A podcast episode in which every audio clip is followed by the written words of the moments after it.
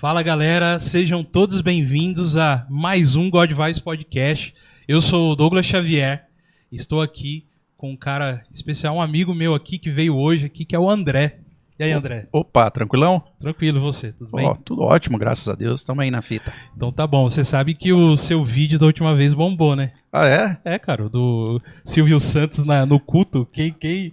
Caramba. Isso, isso é uma- foi, um, foi um big deal, como diz em inglês. Mas, mas no duro? É, a gente soltou uns shorts lá, meu irmão.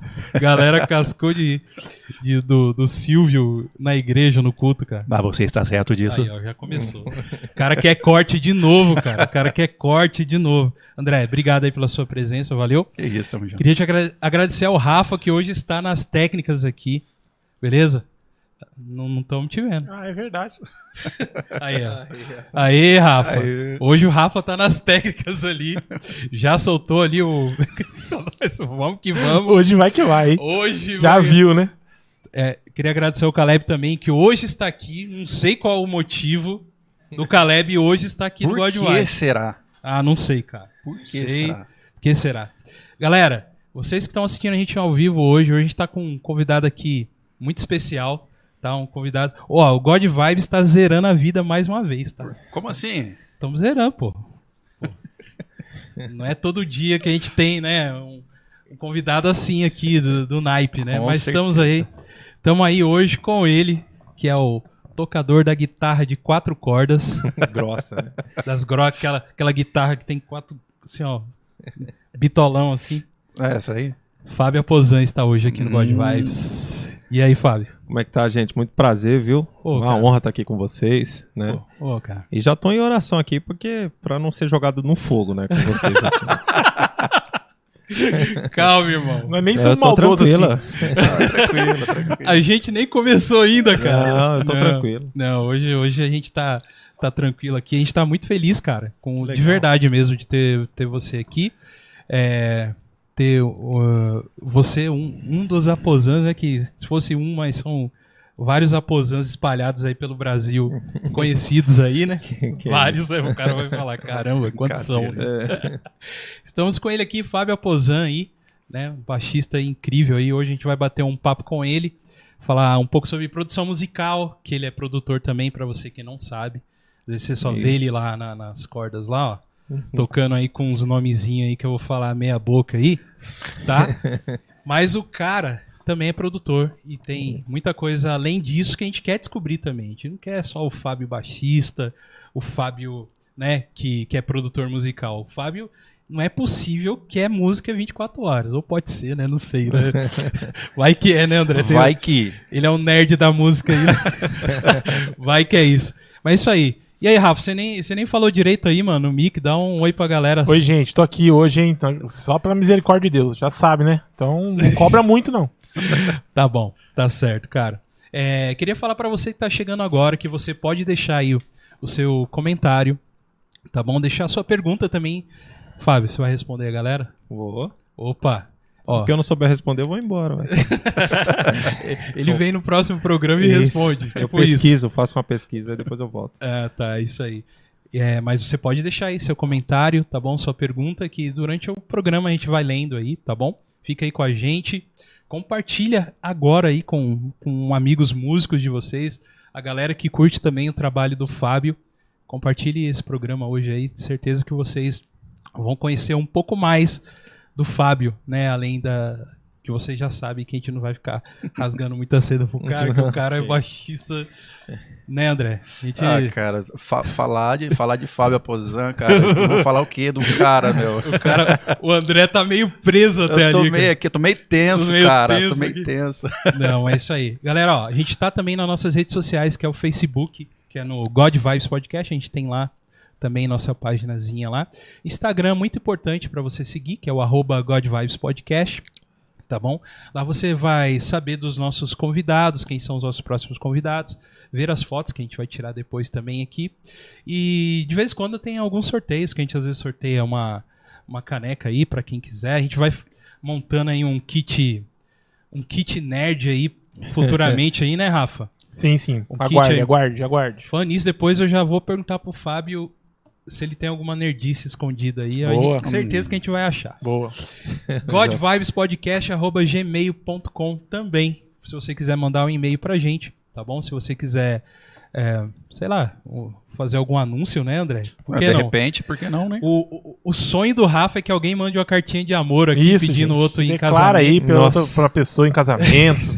Manda aqui pra gente cara. aqui, cara. Vai ser legal. Ou então reclama do barulho do vizinho. É, Uma gente, coisa assim pra gente falar no, no e-mail aqui. pra virar um cidade alerta isso, Isso. aqui. Pra gente cacetete, é isso que, o, é, isso que, é, o, que é o negócio É desse o, que é o Datena, vai virar Datena, cara. Que É o Datena. isso? É isso aí. É, o que, é, que mais eu tenho que falar das, do, do canal do, de cortes que a gente tem, que é o God Vibes Podcast. Cortes do God Vibes Oficial, que é um canal de cortes, onde a gente coloca lá alguns, é, alguns cortes do, do programa, da conversa. A gente coloca alguma coisinha lá pra vocês não terem que assistir, talvez, o programa de uma hora e meia, duas horas que a gente tem, né? Você pode assistir em pequenas doses, né, Rafa? Isso aí. pra ir devagarzinho, aí você vem no nosso programa total aí, né? Procurar. Certo? Boa. Queria falar também do programa de apoiadores que a gente tem, que a gente tem alguns apoiadores que já nos apoiam e você pode ser um desses apoiadores, tá?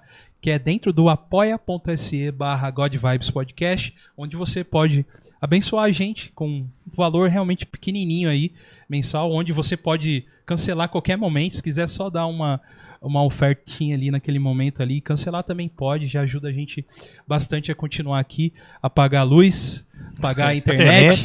Só, ajudando a gente nisso já tá bom. cara. Mas pagando a não- internet já tá caindo. Imagina quando nós não, se nós não pagar.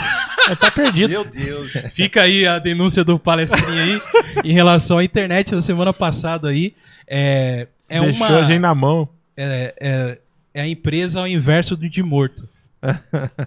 É, Essa empresa vacilou É, um pouco a gente. cara. Entendam É nas mesmo? entrelinhas. É, aí, vacilou né? um pouquinho aí no meio do programa, deu uma queda, mas a gente grava o programa, então depois a gente sobe e não tem Depois sobe, problema. né? Tá É, bom. depois tá, tá tudo certo. Tá bom, gente? Eu queria agradecer também a, a pessoa que, que te liberou vir, tá, cara? Verdade. Isso é sabe- importante. Isso é importante. Que a gente... a porta aberta. Isso, isso abre muito a Essa- porta. Que é a Aline, que tá hoje aqui. É- Acertei a Aline, né? Aline. Aline. Aline, ela é fotógrafa. Não sei se ela tá. Ela tá trampando disso ainda? Faz não, o trampo? Não, só Não? De, de- muito de vez em quando agora. Ah, Aline. É, Pô, cansou. cansou, né, cara? cansou. Eu ia fazer a propaganda da Aline, mas não temos. Mas Tá nada bom. que uns, tipo assim, uns, uns 100 milhões, uns 100, 100 mil não faça você voltar, né? É, dependendo da proposta, né? Dependendo da proposta, ela vai. Pagando, certeza. pagando bem, que mal Poxa, tem, né? Pelo amor de Deus. Tá bom. Aline, obrigado, viu, por ter vindo, por ter vindo com a, com a Helena.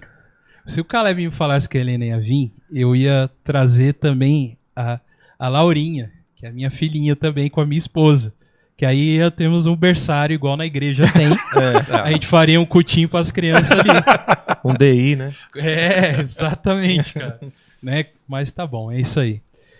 E aí, Fábio, você, Pronto. você morava perto da gente aqui, cara, Morei. em São José. Morei um tempão aqui. Morou um tempão, cara. É, eu morei em São Paulo, né? Minha vida inteira, né? É.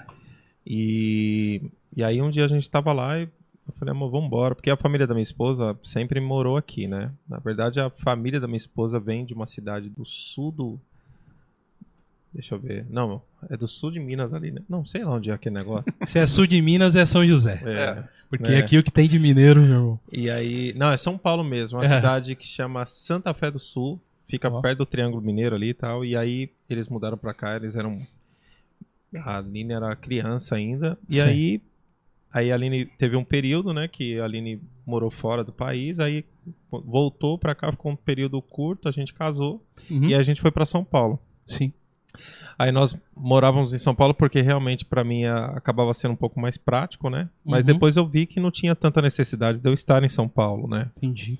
Porque como os meus trabalhos são sempre pontuais, né? Ou eu tô dentro de um estúdio ou- dentro de um avião, então assim, é, era mais fácil, né? Eu falei assim, eu acho que eu preciso ir pra um lugar mais tranquilo e, e aqui a gente a gente decidiu assim rápido. E aí foi quando nós mudamos pra cá, pra São José. Pô. Nós ficamos, nós moramos aqui em São José, acho que foram oito anos, se eu não me engano. Nossa, bastante tempo, Foi cara. bastante. Oito anos. Oito anos. Bastante tempo. oito- Não, mais. É, É por aí. mesmo, cara? É. E aí a gente. aí a gente. As crianças foram crescendo e tal, e nós tivemos uma oportunidade, né, de, de morar um pouquinho mais pra dentro do mato ainda, né? é, fugir da loucura, né? Porque Ah. São José hoje tá enorme, né? É, Cresceu hoje, muito. cresceu. São José tá gigantesco, né? Sim. Mas mesmo assim, sendo uma cidade muito grande, ainda tem aquele clima do interior que é maravilhoso. Né? Sim, cara. E aí a gente agora tá, tá morando próximo daqui, mas é bom demais aqui. A vida no interior é, é maravilhoso. É, cara. Eu, você, você nasceu em São Paulo. Nasci né? em São Paulo. Você São Paulo nasceu- capital. Então, Isso. é, eu sei, entendo você, porque eu vim de São Paulo também pra cá. Uhum. É, às vezes Ah, o então pessoal. Você que traz esse trânsito pra cá. É, né? eu que sei. Ah, trânsito entendi. não. Trânsito. não, mas é, vocês engraçado não o pessoal reclamar de trânsito. Exato, cara. não, não. Ah, uma Aí- vez, quando eu mudei pra cá, uma vez um rapaz falou assim, falou, eu peguei um... Acho que não, não era nem... Não, não era Uber, não. Eu peguei um... Acho que foi táxi mesmo. Aí o cara falou, puxa vida, cara. Não devia ter vindo por aqui. Eu falei, por quê, cara? Ele falou, porque aqui é muito trânsito, cara. Olha isso. Aí quando eu olhei, tinha uns 10 carros no máximo na frente. Aí eu olhei assim, ó. Falei, mas vai começar que hora o trânsito? Ele falou, não, olha isso aí, ó. Isso tá um horror essa cidade. Eu falei, cara, Aí você olhou pra ele e falou assim: sabe de nada, inocente. não, eu falei, esse cara tá possesso, alguma coisa assim. Ele não tem. Porque ele não sabe o que é trânsito. Não sabe. Não sabe. Não Marginal Tietê, Mano do céu. né? Então, assim, isso também foi um fator, assim, predominante também pra gente mudar. Porque quando a gente começou a ver a minha logística, por exemplo, eu, eu com relação às minhas produções musicais, eu saía da minha casa e ia para um estúdio que eram três estúdios pontuais assim que eu gostava de fazer as minhas produções, né? Uhum. Às vezes eu demorava da minha casa, dentro da própria cidade, um, um, um percurso de 35 quilômetros, sei lá, 40 no máximo, Sim. até o estúdio. Teve dias de eu gastar duas horas, Então, cara. né? Então, assim, eu falei, vou, vou embora, ué. Aí Uhum. eu peguei. Então, assim, é até é engraçado, né? Já teve dias de eu marcar base completa, né, com todo mundo, e eu chegar primeiro no estúdio do que os próprios músicos que moram dentro de São Paulo, Então, né? Então, esse negócio de trânsito aqui em São José, o pessoal realmente não sabe o que é. não. Não sabe. não. Olha, mas eu posso dizer pra você, eu, eu sou nascido e criado em São José. Né? Uhum. Hoje isso é uma coisa rara, viu? É, isso é raro. Diga-se de passagem, isso é raro. Mas o trânsito, claro, dado as devidas proporções, São José já foi muito mais tranquilo. nesse Ah, aspecto, ok. imagino. Mas quando a gente compara, né? Ah. É igual comparar também. E existem outras cidades que são muito piores do que São Paulo, né? Sim. Então, assim, o, por exemplo, o trânsito. Uma vez nós pegamos um trânsito um terrível no, no sul do, do país, a gente pegou. Não, não vou falar cidade, porque senão o povo vai me matar depois, né? É Mas no importante. Nordeste verdade. também, algumas cidades que a gente foi assim, eu falei, não, não é possível. Da gente ter que sair do hotel para ir pro evento, Aham. é coisa de duas horas antes, assim. Nós estamos falando de um percurso de 30 quilômetros, 15 às vezes. Eu falei, É, não, vocês estão de brincadeira. Falou, não, é porque pra sair daqui, e às vezes era mão única, não tinha como sair. Aham. Já teve Uhum. dia da gente ir a pé. Falou, não, vamos a pé então, ué. Melhor a gente ir a pé do do que. Então, assim, São José, por mais que seja ruim, eu sei que tá com bastante gente, mas Uhum. o trânsito aqui ainda é bom demais. É verdade. É. Cara, eu, eu- pra você ter ideia, eu sempre morei na, na região sul de São Paulo ali, né? Na, Uhum. perto do Ipiranga, aquela região ali. E eu morei muito próximo também à região do ABC, ali indo pelo o lado da Anchieta. Você Sim, deve conhecer sim, aquele sim. lado. Então meu pai sempre trabalhou em indústrias ali do ABC. Cara, tinha sexta-feira que ele falava, filhos... Avenida do Estado, uma benção. Vixe, irmão, você É. nem sabe. Meu pai já, 5 horas da tarde, ligava em casa, que era telefone ainda, né? Que não tinha celular na época. Aham. Filhos, não fiquem tristes, o papai está no trânsito aqui. cara, ele saía do serviço 5 horas, chegava às 11 horas, assim, meia-noite, cara. É, se acontece um acidente, então. Terrível. E principalmente na época, que não tinha ainda assim. a São Paulo, ela, ela cresceu de uma forma, como toda cidade grande, de uma. é, muito estranhamente, né? Sim. Porque São Paulo, você sabe, né? A gente. É estranho, cara, que a galera, quando, quando, quando eu levo um pessoal daqui pra lá, que normalmente é o seguinte: o joséense, ele tem um pouco medo de, de São Paulo. Tem. Não sei se você já percebeu isso. Medo no sentido seguinte, assim, cara, eu vou pra lá, mas e, e se acontecer inundações, por exemplo? É, se chover. Se chover, É. entendeu? Eles têm Daí- aquela imagem, né? É. Da marginal transbordando. né? Exato. É, eu e, e eu, e eu falo E nem sempre pra chove lá, né? Hã? Nem chove lá também, né? Não, Lá em São Paulo nem chove, pô. Chove um pouquinho. E aí, outra coisa que eu falo também, gente, São Paulo é do tamanho que São Paulo é, mas só que tem pontos de referência. São Paulo é muito bom em pontos de referência, tanto em questão de, de avenidas, de rodovias, então é, é fácil. Você vai se perder lá em algum lugar às vezes, mas segue o GPS certinho que você chega. Ah, esse negócio de seguir GPS, diferente, diferente de, São, de Rio de Janeiro. Eu sei que você não quer falar a cidade aqui. É, não. São Paulo ainda você pode usar o Waze. É. Né? Agora, em algumas cidades é complicado. É complicado, cara. Você tem que conhecer mesmo lugar. Porque dependendo de onde você entrar, vai cair. Sim. Você vai. É, você Mas... tem que estar com a vida com Deus certinho, né? Porque talvez é. seja um passaporte, né? É, exatamente. Pra eternidade já. exatamente. É. É, vai que você quer ver Deus mais cedo aí. Mas, cara, e, e, lá em São Paulo, a sua infância foi. Como que foi sua infância lá, cara? Cara, assim, a, a nossa. A minha história, né? A minha história, a história do meu irmão e a minha, assim, a gente foi criado dentro da igreja. Né? Nós, nós viemos de uma família assim muito simples, né? Muito humilde. Sim. Nossos pais não, não são músicos, mas a influência que nós tivemos né, dentro da igreja, isso aí foi maravilhoso, né? Porque a gente, criança mesmo, né? Eu, uhum. eu com dois anos, meu irmão com três, a gente, meus pais colocavam a gente sentado assim no primeiro banco, assim, aqueles bancos de madeira antigo, né? sim, né? Sim. A gente ficava perto da bateria e lá tinha tinha era um o nome do Ministério de Música da igreja era o Ministério de Música Aleluia, né? Grupo Aleluia. de Música Aleluia, né? E aí tinha um baterista que eu, que a gente considera até hoje como nosso primo, né? O Fernando, né? E ele tocava numa bateria amarela, assim, que a bateria tinha, sei lá, uns 50 tons, assim, um negócio gigante, assim, criança, né? Não tem muita dimensão, né? Isso. E era uma bateria de acrílico, uma coisa absurda, assim, né? A gente olhando assim.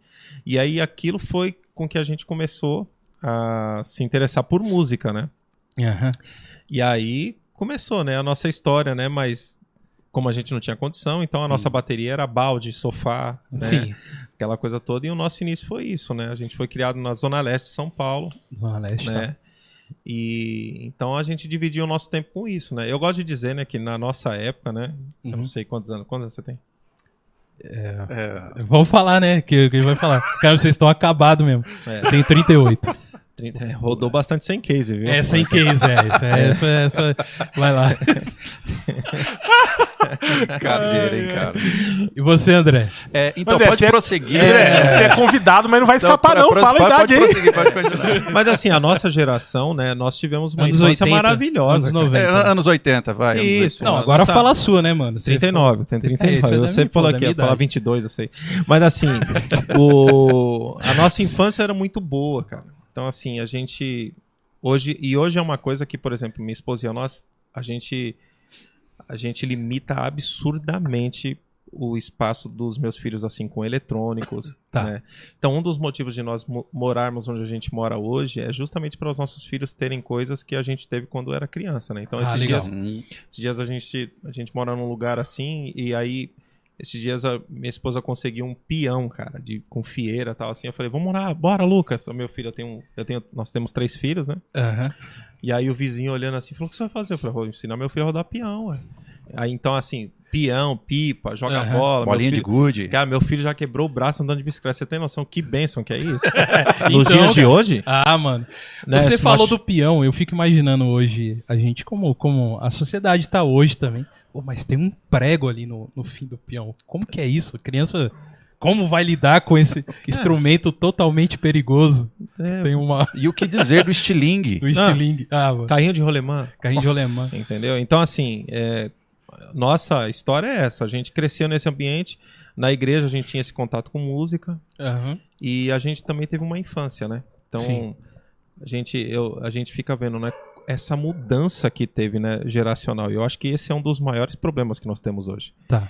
Porque eu lembro que a gente, por exemplo, ir para a escola em turma, a gente ia a pé para a escola, cara, né? Ia na escola, a gente tinha algo que hoje não se vê mais, por exemplo, o aluno, o respeito que o aluno tinha por professor, na verdade não é por professor.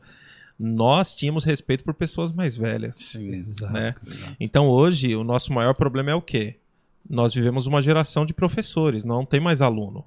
Ninguém quer se submeter mais, né? Hum. Então, quando a gente olha lá para trás, o que a gente viveu, cara, com tão pouco, né? Mas com mas tanta riqueza, né? Porque a gente estava num lugar de segurança, né? Então hoje, é. o que a gente tenta fazer com os nossos filhos e, e também estender esse raio de influência onde a gente, por onde a gente passe, é contar um pouco da nossa história, né? Uhum. E, e, e a melhor parte é isso, não falar assim, ó, gente, vocês têm que fazer isso. Não, eu gosto de mostrar os lugares onde eu caí, Sim, entendeu? Porque cada um tem que fazer a sua história mesmo. sim. Mas eu tenho certeza que quem pegar isso, né, quem entender dessa forma, ele vai poder Uhum. fazer um trabalho muito mais brilhante do que eu, o que eu já fiz, o que você já está Sim. fazendo. Eu acho que essa é a beleza da vida, né? É. Então, essa é a nossa história. A gente dentro da igreja e na rua, jogando bola, arrancando tampa do dedão, né? Porque, Sim, coisa boa. é, então, são essas coisas que, que a gente olha e fala assim, puxa vida, cara, que coisa boa, né? Que a gente viveu, né? É, então a gente meio que. A gente vive um pouco a nostalgia e, e fica relembrando as coisas do passado e, e já vem. bate a saudade, né? De, de como, porque a gente não sabe realmente como que vai ser o, o futuro, né? A gente tem uma, uma ideia, talvez, de como que ele será do jeito que tá indo, né? Sim. Mas é, a gente pode resgatar dentro da nossa casa, que é a nossa pequena sociedade ali, né? Exatamente. foi que nem você falou, né? Talvez você tenha uma. ah, traz uma- até uma certa limitação para seus filhos de algumas coisas, né? Sim. Que é importante também, né? E, e você vai criando a, conforme aquilo né, que você acredita, né? Ah, uma coisa legal de saber de você também que, que você é um músico tal, conhecidíssimo é, é, pelos nomes do que você já tocou, com a galera que você tocou, né? Mas você tem, ó, pelo que eu conheço, você tem uma preocupação muito forte em relação com aquilo que você acredita, né? Sim. Ah, em relação a, a, a, Deus e a palavra, né? Exatamente. Porque a gente sabe, cara, eu, tô falando isso pra você, é, eu sou músico, tenho até vergonha de falar que sou aqui. Eu toco lá, cara. Teve um dia, teve um dia que você foi na minha igreja, Aqui em São José? aqui em São José, na Aonde? Ibage. Na Ibage. Na Ibage, eu sou da Ibage. Eu produzi uma moça de lá, Eu Priscila. sei, a Priscila. A Priscila já esteve aqui, cara. A Priscila eu vou produzir o próximo disco dela. Então, Na verdade é um projeto muito bonito. A gente, ó como é que é o negócio é sério. Aham. Nós vamos fazer um, um projeto de releitura das canções antigas, cara. aí, ó. Que Entendeu? era. Até depois eu queria falar com Vamos- você sobre vamos isso. entrar aí. nessa Esse- pauta. Vamos entrar nessa nessa pauta. que é interessante. Então, eu, eu sou sou da Ibage, eu a gente tinha uma música, uma banda que a gente fazia é, metal instrumental, rock Sim. instrumental. A gente pegava músicas natalinas e fazia em, é, com, com a roupagem nossa. A gente chegou a tocar em alguns shoppings aqui. E você foi uma vez lá que eu que eu vi você na frente. Você estava na frente lá. Uma vez você foi. Não Uhum. sei se você você Foi, não vai foi no lembrar. culto, foi no culto de Foi manhã. num culto de manhã, a gente fez lá e eu vi que você tava lá. E por isso que eu tô falando que eu nem sou músico, tá? Não, que você aqui. Mas o que, que eu queria falar, cara? O músico tem uma linha muito tênue, né, cara, em relação a, a a gente tocar, expressar aquilo que a gente tem com a música, né? Com o Uhum. nosso instrumento, tá? E isso coloca a gente em alguns patamares, né? Na época, eu tecladista na igreja, Uhum.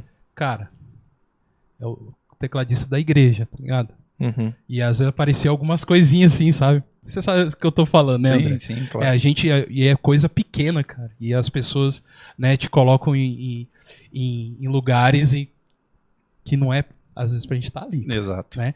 Então, como que é, cara, lidar com isso? Lidar com isso, e você é um cara que procura a palavra de Deus, busca Deus, e você é, até... Você é pastor ou não? Não, né? o Mas pessoal- você... É, mas todo- Mas- o pessoal bate o olho e não sei, eu, repreendo, né? Você repreende o nome de Jesus com o sinal da cruz e tá, e tá certo. Entendi. Mas é como que você lida com isso, cara, em relação a, a, a ser um músico na igreja ou, ou um músico que toca com eh, dentro do que a gente chama do gospel hoje, né? Da música gospel. Como que é lidar, cara, com isso? Sem. Olha, eu acho que hoje eu tô vivendo um dos maiores dilemas assim da minha vida, né? Tá. Porque a gente, conforme a gente vai amadurecendo, a gente vai crescendo, a gente começa a entender algo que no começo era uma empolgação, no começo era algo natural, e aí hoje você começa a enxergar que, que o negócio é muito mais sério, né? Aham. E aí, quando eu falo muito mais sério, é porque você começa a entender realmente qual é o seu propósito de vida. Tá. Né? Se a gente leva simplesmente para o lado natural, a gente quer fazer o nosso trabalho, pegar o nosso cachê e ir embora. Mas quando a gente percebe, né? Eu gosto de dizer que é, quanto, quanto, mais você entende sobre o seu chamado, aquilo, a sua vocação, né? Aquilo que Deus quer que você faça aqui na Terra, aí a régua sobe muito, né? Porque eu acho que esse é o maior problema que nós temos hoje dentro da, da na cabeça dos músicos, né? Os músicos Sim. hoje. Uhum. Que eu já escutei músico falando para mim assim: ah, Fábio, eu toco no secular, por exemplo. Eu toco no secular porque na igreja não me dá dinheiro, né? E assim, cara, na verdade ele nem, tem, ele nem sabe o que ele tá falando. E, eu, e às vezes a gente é, acaba ignorando esse tipo de fala porque a gente entende também que falta um pouco de amadurecimento, né? Eu Sim. já passei por esse lugar. Sim. Então, o, hoje eu, eu gosto de ajudar as pessoas a entenderem que o caminho não é esse, né? Porque hoje eu, hoje eu entendo perfeitamente que não é aquilo que eu faço, mas é a bênção de Deus que enriquece. Sim. Então, é igual aquela história do camarada que quer ir embora do país, né? Não, eu quero ir embora do país porque lá é um país melhor, né? Cara, quando o camarada faz isso, cara, se ele não vai para lá, debaixo de uma direção de Deus, ele vai se lascar todinho. Eu tô te falando porque eu conheço. E eu acredito que vocês conhecem pessoas também que foram embora nessa motivação. Uhum. Cara, eu, eu tive agora nos Estados Unidos, agora mesmo. Eu fiquei 34 dias lá. Rapaz, as histórias que tem lá são terríveis. É de gente que chegou lá um, em um ano, dois anos, a família tá totalmente destruída. Uhum. Então ele colocou uma expectativa nele em algo que, que a Bíblia já fala, não ponha sua confiança, confiança. nisso aí não. Hum. Então, quando eu vejo músicos falando desse jeito, né, hoje eu entendo o quê? É, existe algo que eu preciso fazer. E eu gosto de dizer que, por exemplo, a impressão digital é a assinatura divina dizendo que no planeta só tem você. Não é porque você vai. Se um dia você cometer um crime, vão te achar. Não. Uhum. A impressão digital é Deus falando assim: no planeta só tem você, Douglas. É. Ou seja, aquilo que você faz, eu, eu sou incapacitado de fazer. Do uhum. seu, eu gosto de dizer também que a, você, na sua habilidade, você é ilimitado. Uhum. Então, assim, quando a gente começa a olhar as coisas do jeito certo, primeira coisa que a gente já sai. A gente já sai fora da comparação e da concorrência. Porque aquilo que você faz, ninguém faz. Então, por exemplo, quantos podcasts existem? Mas desse jeito que vocês fazem, não tem. Uhum. O problema é que quando a gente não entende o chamado propósito, a gente quer se comparar. Sim, sim. Quando a gente se compara, aí a gente entra naquele lugar de inferioridade. Entendeu? Sim. Aí é onde a gente entra, naquele lugar que eu gosto de falar pra galera, entendeu? Aí você vai se lascar todinho, porque você vai querer usar as coisas dos outros, você vai morrer, entendeu? É você vai ficar vendo o número do outro, entendeu? E você é. não presta atenção naquilo que é mais importante. Então, assim, essa linha que eu falo que é muito estreita, por quê? Porque a gente vai crescendo e aí a gente começa a se perguntar, cara, eu tô fazendo esse trabalho aqui por causa do cachê ou porque na verdade alguém precisa daquilo que eu tenho? Sim. Então hoje tem sido o meu, o meu dilema, né? Tá. Porque é complicado, imagina só, a gente hoje, é, e eu vou falar isso com muito cuidado, né? Eu tá. sei que as pedradas vão vir de qualquer jeito, né? Mas eu, eu, eu tô engrossando o couro já faz um tempo, já então faz tá um tudo tempo. certo. Tá. Mas assim, a gente tem que tomar um cuidado muito grande, porque hoje a gente, a gente tem feito festas em nome de Deus, mas Deus não vai. Sim, olha aí. Tá entendendo? Isso é sério? É, então é, é, complicado, assim, tá tudo certo. Eu gosto de dizer. Pronto, comecei a falar. Então, assim, ó, eu gosto de dizer aquele negócio assim, né? Por exemplo, eu chamo o Doug falo assim, ó, ô, Doug, quando é seu aniversário, tá? Você fala, tá, ó, beleza. Aí eu, aí eu marco com todos os seus amigos. Aí eu compro o bolo que você gosta, o salgadinho que você gosta. Não, mas eu gosto de salgadinho, eu, quero, eu gosto de churrasco, né? Faz churrasco pra ele. Chama os amigos, chama até a sua esposa. Entendeu? Todo mundo compra tudo que você quer, mas não te chama. Tem sentido?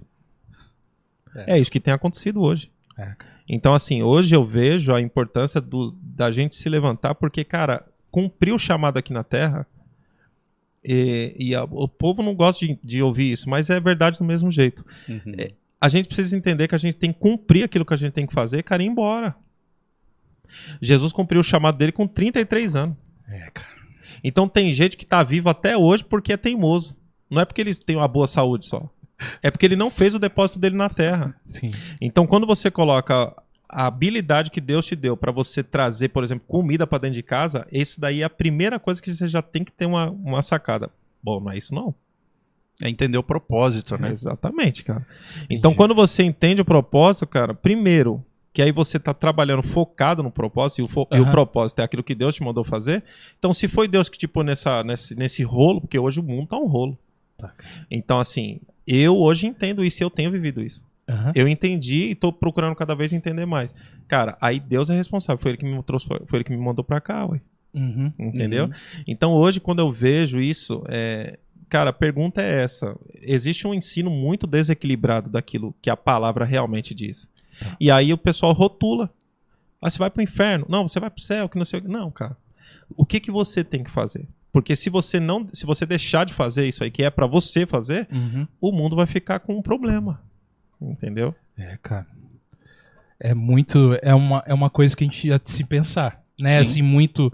É muito sério, né? É, isso que você falou, cara, de, de. Às vezes a gente prepara alguma coisa até em nome de Deus e Deus não tá. Isso é. Infelizmente, acaba sendo uma coisa comum, né, cara?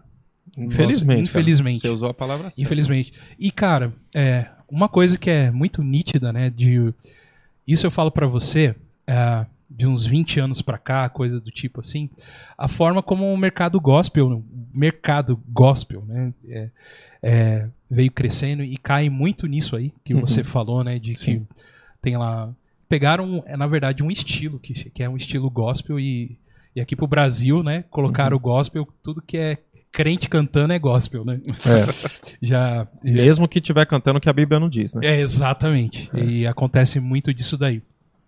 E como que, que você enxerga isso, cara, hoje em dia? Vai. Fala, lá? profeta. Não, não. Tá Você achou que ele não ia mexer com a sua boca, né? Você achou, fala a verdade. Não, eu já, eu já quando eu desci do carro, Deus falou assim: ó, se prepara. Vamos te lascar lá embaixo. Não vamos, mano. ó, não, mano. Assim, ó. Quando você olha a história da, da música, uhum. né? E quando eu falo a música, eu tô falando da música cristã. Tá. Então você olha lá para trás. A gente sempre esteve dentro da igreja. Sempre esteve dentro da igreja. As nossas uhum. festas, né?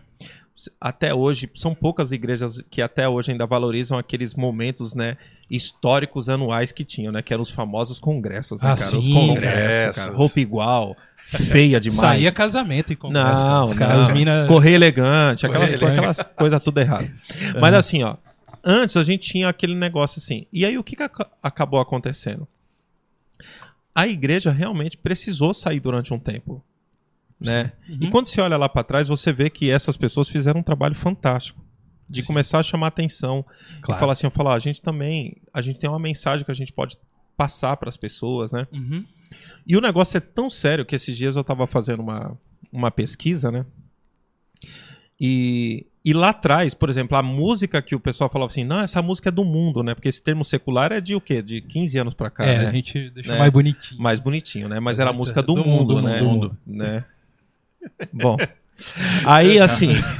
a gente não sei onde a gente tá, não, né? Não, não vou nem entrar nisso aí. Não, aí, mas quando você olha, por exemplo, algumas letras lá de trás, cara, assim, ó, de 10 que existiam do, da, do, do mercado secular, cara, sete não eram ofensivas. Elas só não tinham o nome de Deus. Sim. Não sei se você está entendendo o que eu tô falando. né? Agora, nos, nos dias de hoje, é impossível você ouvir uma música secular. Hoje, se você, sim, sim. se você tem as suas convicções, uhum. né? Principalmente falando em nível de Brasil. O tá. que, que as, a música secular que está em alta hoje está fazendo, por exemplo, com a mulher brasileira. Sim. Ah, sim. sim. Tá entendendo? Com a uhum. família brasileira. Uhum. Né? Então, assim, aí lá atrás, quando você olha para essa trajetória, o povo começou a sair da igreja e realmente foi bom isso. Só que aí o que, que aconteceu? A Bíblia já ensina isso, né? Fala assim: o problema não é como você começa, é como termina. Tá né? Hoje, cara, assim, guardado as proporções, e eu sei que ainda tem muita gente séria. Mas como eu tô no cenário, eu trabalho com produção, cara. Ó, tem gente, minha esposa brinca comigo. Ela fala: "Amor, ainda bem que a gente aprendeu a depender de Deus, porque se dependesse da sua divulgação e das conversas que você tem com as pessoas que querem que você que você produza, eu não pegava trabalho nenhum. Porque o cara chega, o Fábio quer produzir. Eu falo, por quê? Eu quero saber por quê. Uhum né? Porque hoje, na verdade, cara, assim, eu vou dizer isso com muito cuidado, cara. Tá. Mas são pessoas que elas elas estão, sabe, é, é, puxa vida, eu tô tentando achar um termo Sim. mais, né? Menos mais leve, né? É. Mas, mas não é verdade, cara. Sim. Eles falam de um Deus, não, porque eu quero alcançar as nações. Não, não quer não. Ele quer que o nome dele vá para as nações. Sim, cara. Tá Uhum. entendendo? Aham. E aí, por causa disso, né, eles se adequam àquilo que o mercado diz. Tá entendendo? Sim. Cara, as estratégias, ela- eu acho que são boas. Eu acho que você tem que aprender a separar aquilo que é bom. Sim. Mas eu fiz uma pergunta um dia desse pra um cara que ele é de uma gravadora, né? E aí a gente, eu produzi o disco dele. E ele falou assim, ele falou, não, porque a gravadora disse que tem que fazer isso por causa disso, daquilo, não sei, porque o algoritmo, não sei o que lá, tá, e, eu, e aquilo foi me irritando, cara, foi me irritando. Hum, E aí eu só ouvindo. Aí eu falei, pô, cara, que legal. Ele falou, pô, vai ser fantástico, cara. Eu falei, eu também acho. Falei, deixa eu te perguntar uma coisa. Quantos artistas tem nessa gravadora aí? Aí ele falou, cara, tem- ele falou um número absurdo. Porque as gravadoras têm muitos artistas. né? sim, sim. Aí eu falei, entendi. Falei, quantos estouraram?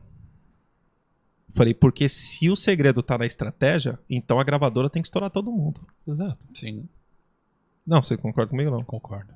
É igual eu, eu li um, um livro do. Eu não lembro se foi o Segredos da Mente Milionária ou se foi o Pai Rico, Pai Pobre. Que ele fala assim: que um cara chegou e falou assim: Não, eu tenho uma estratégia aqui top. Você quer vender tal coisa aqui falando pro cara. Hum. Acho que foi o Pai Rico, Pai Pobre. Tá. Aí ele fala assim: ó, Não, o negócio é o seguinte. É, você me apresentou aqui, você falou que conseguiria vender 100 mil, 100 mil dólares. Né? Mas com as minhas estratégias, Uhum. você vai vender um milhão de dólares. Aí ele, uau, 10 vezes mais? Ele falou, é. Ele falou, perfeito, quanto é? O cara falou assim, ó, 5 mil dólares pelo meu serviço. Aí ele falou, 5 mil dólares? E eu vou vender um milhão? Ele falou, é. Ele falou, posso fazer outra proposta pra você? Ele falou, pode. Eu te dou 25%. Mas eu não te pago nada. Então você vai fazer tudo o que você tá falando que vai fazer Uhum. né? E na época ele não era né, conhecido, tal, aquela coisa toda. Ele falou Aham. assim, ó, eu vou te dar 25%. Foi um número absurdo, assim. Aham. Que 25% de Porcento um milhão, milhão. né? O É. cara ia ganhar 5 mil dólares, né? Aham. Ele falou assim, ó, vamos fazer o seguinte, eu vou te dar 25%. Eu acho que era um número absurdo, assim. Vou Sim, te dar sim, 25% e você vai fazer tudo isso aí que você tá falando que vai fazer, né? Com uma vantagem, eu não vou te dar nenhum real, nenhum dólar, né? Uhum. Ele falou, mas quando a gente vender, já que você tá me garantindo que nós vamos vender um milhão de dólares, você tá garantido com, Uhum. com, esse, com esse percentual. E Uhum. aí, topa, vamos assinar? O cara pulou fora.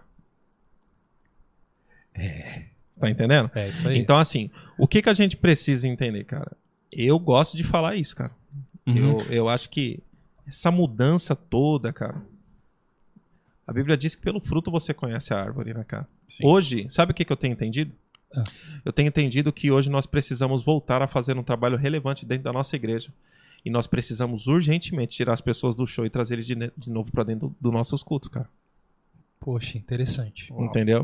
Uhum. E aí, quando eu falo um trabalho relevante, eu tô falando de, de ao invés de os brasileiros pegarem, por exemplo, avião para ver o que está acontecendo nas grandes referências fora do Brasil, Uhum. tá na hora dos, da- das grandes referências virem aqui no Brasil ver o que está acontecendo dentro da nossa igreja, quando a Uhum. gente, por exemplo, canta uma canção e alguém é curado, Uhum. Sim. entendeu?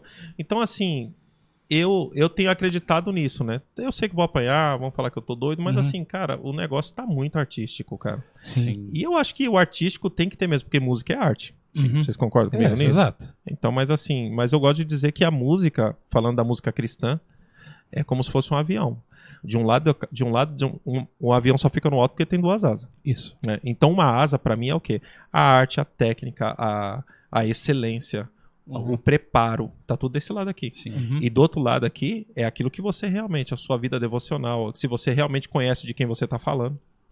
Entendeu? Pô, já vi Hum. ministro de música falando, sabe, falando que, por exemplo, que o senhor é meu pastor e nada me faltava, falando que isso tava em João. Não, tô falando pra você, pô. É, Então, assim, o cara, ele, ele é um produto, entendeu? sim. Ele não é um ministro. Ele não, Sim. ele não tem. Então, eu, eu vejo dessa forma, cara.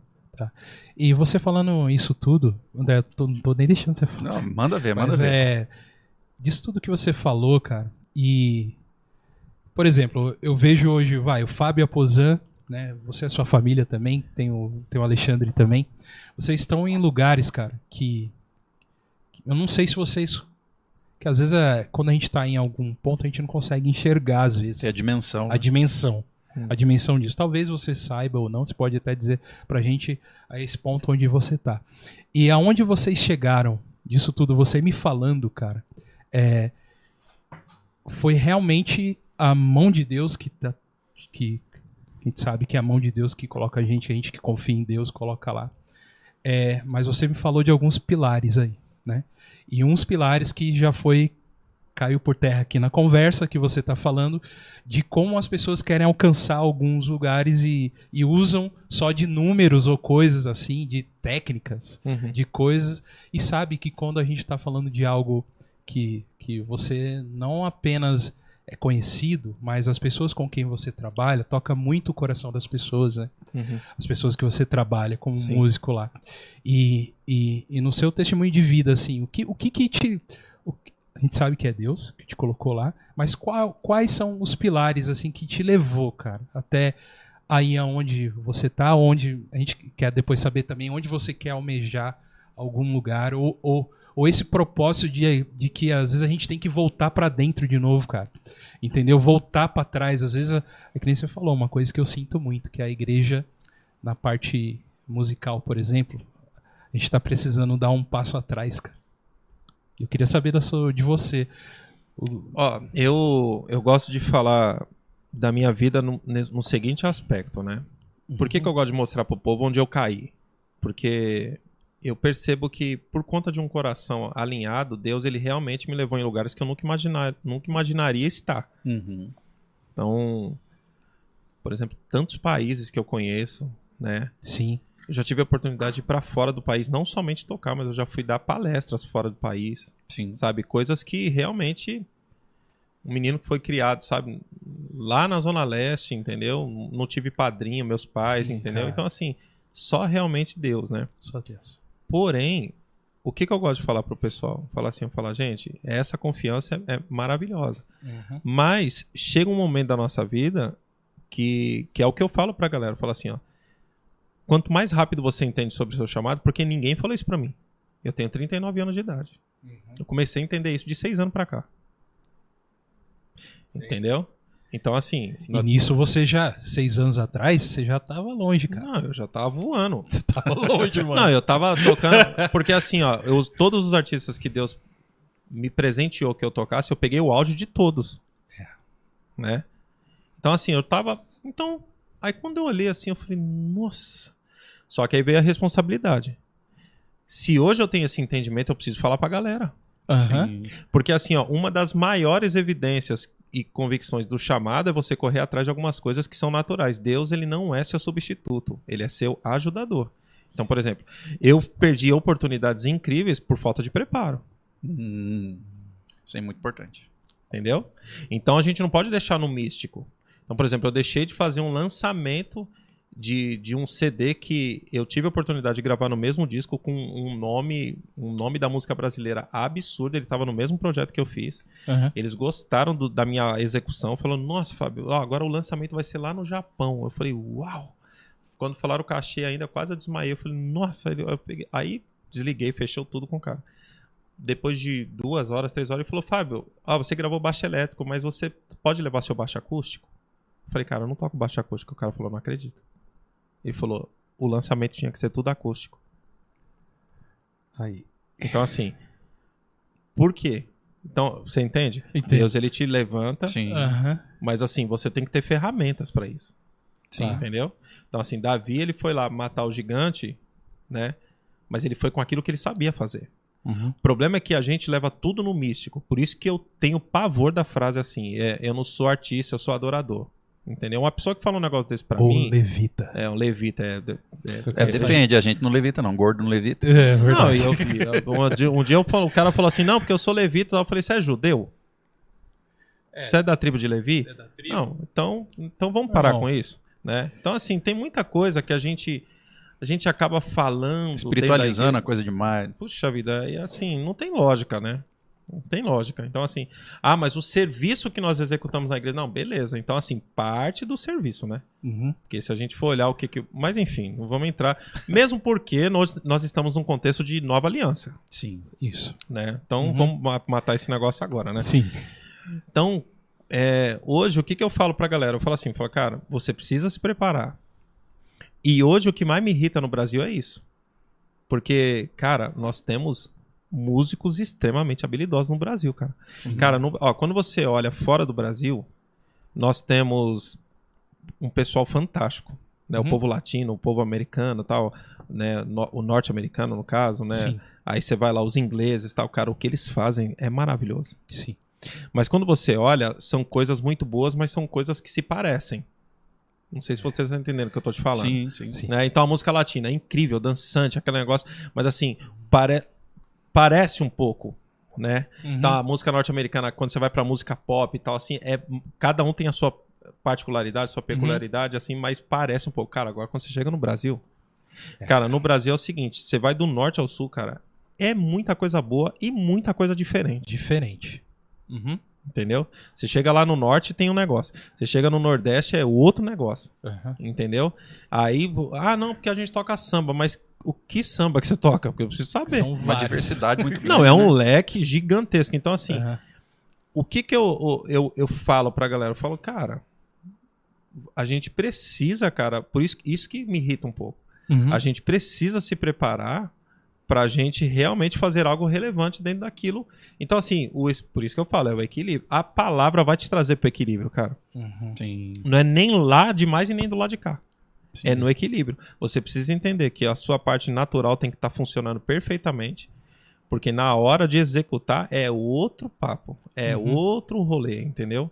Então hoje, cara, eu olho pra mim e eu gosto de falar isso pra galera. Fala, galera, Deus me levantou do jeito que levantou, cara, e olha só como é que o negócio é sério. Hoje eu não toco mais como eu tocava, né? Teve épocas da minha vida assim da gente fazer 270, 280 shows por ano. Uau, coisa. É muita coisa Muita coisa. né? Então, mas mesmo assim, cara, vira e mexe o pessoal. Ô, esses dias minha esposa foi abastecer o carro, aí na hora que ela foi abastecer, o cara falou assim: não, só isso mesmo, não quer que olhe no nada, não. Falando, e o Fábio, como é que tá? Cara, eu nem sabia que o cara me conhecia. Uhum. Tá entendendo? Então, Sim. assim, mesmo que eu não estou tocando, ainda as pessoas nos conhecem. Eu não tô falando isso pra tirar onda, eu tô falando Sim. que isso aumenta o nível de responsabilidade. Sim. Então hoje qual é a minha maior missão de vida?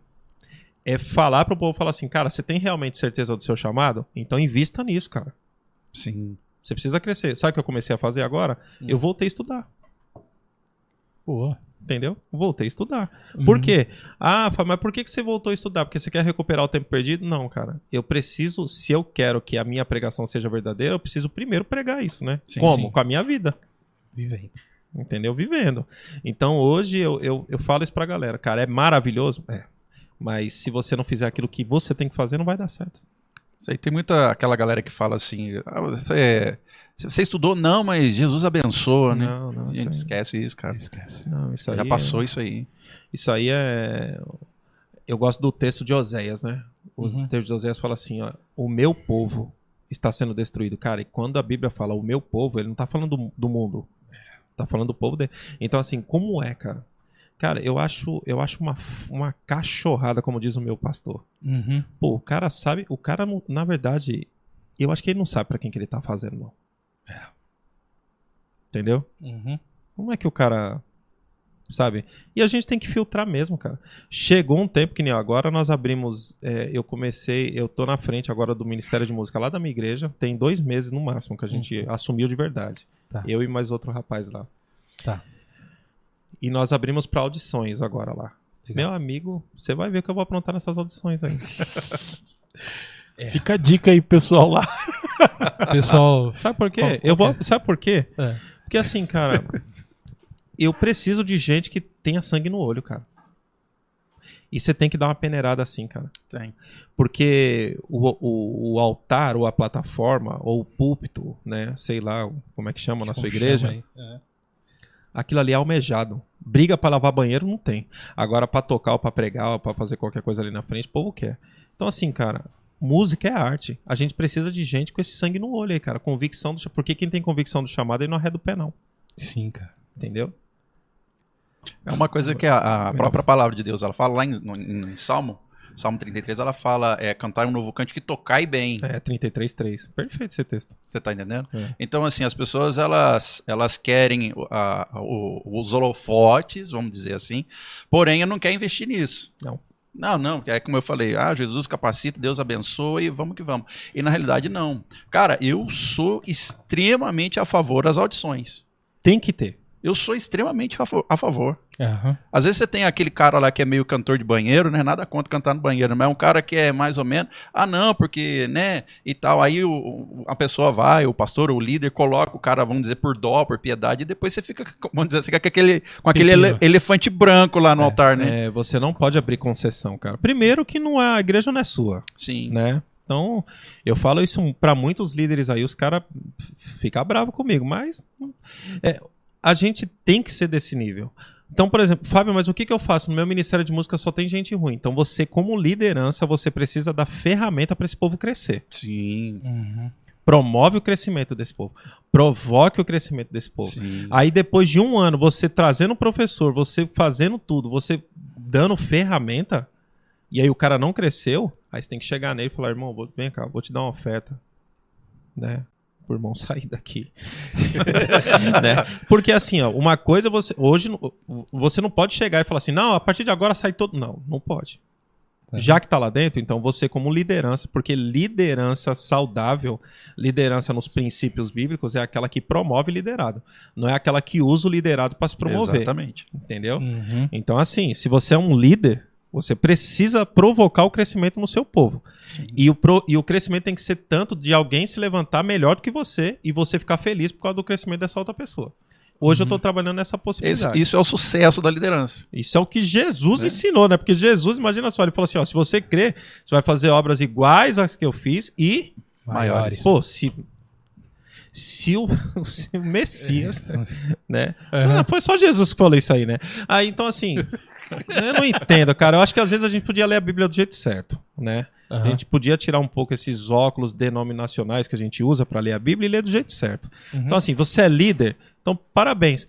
Promova os seus liderados. Não use os seus liderados para receber os aplausos. Sim. Líder que tem esse comportamento, cara, é. Olha, ainda bem que eu engoli um pouco aqui a saliva, né? Mas tá errado. Tá errado. Então hoje, eu acho que o cara não tem noção para quem que ele tá fazendo. Dentro da igreja, ele não tem noção, não. Uhum. Ele não tem noção. Ele quer. Ele não, ele não imagina que um dia ele vai estar diante do Criador e Deus vai falar: e aí, filho? Se ele tivesse um pouquinho de noção, eu acho que ele ia tentar melhorar um pouquinho, né? Ele ia abrir mão de um WhatsApp, ele ia abrir mão de um Instagram ou de um Netflix, Uhum. e ia gastar tempo es- estudando, crescendo. Sim, né? cara. Precisa. Isso é necessário. Uma vez eu vi uma, uma reportagem sobre um, um guitarrista famoso aí, um tal de Pepeu Gomes, acho que você já ouviu falar. né? Começou agora, Né? né? Começou agora. Novinho. Novinho. É, e uma vez eu vi uma, um, um documentário falando sobre ele, que ele já, ele já figurou entre os 10 melhores aí do, do mundo, né? O Aham. cara. E perguntaram pra ele, quanto tempo você dedica de estudo? Cara, eu dedico 6 horas por dia de estudo. Então, isso é uma vergonha pra mim. Entendeu? Aí tem água, cara. Quer, quer mais água? Só tirando minha água, cara. Quer mais água pra você? Não, Não, cara, tem eu já perguntei aqui, pra ele, ele falou Ah, que tá. não. Ah, tá. Então, é o que eu tô te falando. É, não dá vergonha? Cara, eu não sei, cara. A gente precisa mudar um pouco o nosso conceito, cara, das coisas, cara. Uma das maiores, uma das pessoas assim que, que assim é, é uma referência também com relação a estudo, assim, por exemplo, meu irmão, cara, meu irmão, ele teve que meu irmão tocava um estilo totalmente diferente. Quando apareceu a oportunidade dele tocar com a banda de rock, o que na época era a Oficina G3, meu irmão. Não conheço o teve- seu irmão e não conheço essa banda aí. é, então, ele Nunca teve que, falar. ele teve que zerar a vida. Ele falou: não, eu vou ter que estudar esse negócio. É. Cara, e eu vi aquele negócio assim, não tocava com pedal duplo, não. Hoje, eu até brinco com ele, né? Hoje É. ele fala que o som da vida. Hoje, ele fala que não, né? Mas o que meu irmão gosta de fazer hoje é rock, né? Eu brinco com ele, eu falo, cara, a partir de agora eu não vou poder mais te chamar para as produções que eu faço, não, porque você perdeu o swing total. Né? Não ele- fiquem bravos, Não, ele não fica, ele fiquem fica- bravos. eu brinco com ele, assim, ele sabe que eu brinco. Mas assim, é, você tem que fazer a sua parte, cara. Uhum. Mas quando você estuda com o coração. É, é aí onde eu quero chegar. Não é só estudar, é estudar com o coração alinhado, com o Uhum. propósito alinhado. Por que, Sim. que eu estudo? Por que, que eu quero ficar bom? É pra me promover? Se for isso, cara, você vai se frustrar. Agora, eu estudo, eu quero crescer, porque eu sei pra quem que eu tô fazendo, meu Aham. amigo, aí é outro, é outro patamar. Sim, verdade. E galera, ó, que ele não falou aqui, mas quem não conhece o irmão dele é o carinha aí chamado Alexandre Aposan, que tocou numa bandinha que é a banda nada, toca nada. nacional aí, pra mim, Tá, é que eu sou roqueiro, cara, não adianta. Não, mas do gospel, in- indiscutivelmente. Não tem é- como, né, cara? É, não, era Não tem como. um nível de excelência absurdo. É, oficina G3 tal, e o Que Aless- pena que acabou, né, a banda, né? Ou parou, Pera- sei lá o peraí, que aconteceu. Pera aí, você tá, Bom, segundo. você tá maltratando aqui o, o funk. Calma, Não, cara, calma aí, peraí, calma aí. peraí. Não, não, é, que acabou, eles param, eles estão com, sei lá, um ano sabático. sei É, lá, eles estão. Alguns anos sabáticos. Frescurinha lá, É, é, deixa lá pra eles lá, eles se resolverem. Mas tá é bom? incrível. Mas só que a história que, que foi feita lá, e principalmente, cara, com, com a chegada do seu irmão lá, no, do- Uhum. como que foi. Porque assim, é, eu curto a oficina desde sempre, né? E a oficina, ele, ele tinha uma pegada no começo, foi andando. Na hora que chegou no DDG, cara, que apareceu, apareceu aquele primeiro. É, baterista. ele gravou um antes, né? Ele gravou Histórias e Bicicletas antes, né? Não, é depois, né? História, Gravou. de, história de bicicletas é depois, pô. Do DDG. Depois do DDG? É, cara. Ah, é desculpa, eu tô falando com o roqueiro aqui, né? Perdoa ele, Alexandre. Perdoa ele. Não, mas é, é que veio antes veio além do que os olhos podem ver, que ainda era com o Juninho no vocal. Aí veio o DDG, que entrou o Sermão e o Mauro, né? Sim. Que deu a. Porque o Mauro também é assustador. Né? Assustador. Mas cara, o Sermão, mano, ele ele trouxe que assim, o primeiro momento do fã, eu não conhecia quem era Alexandre Aposan até aquele momento, né? Uhum. Alexandre Aposan.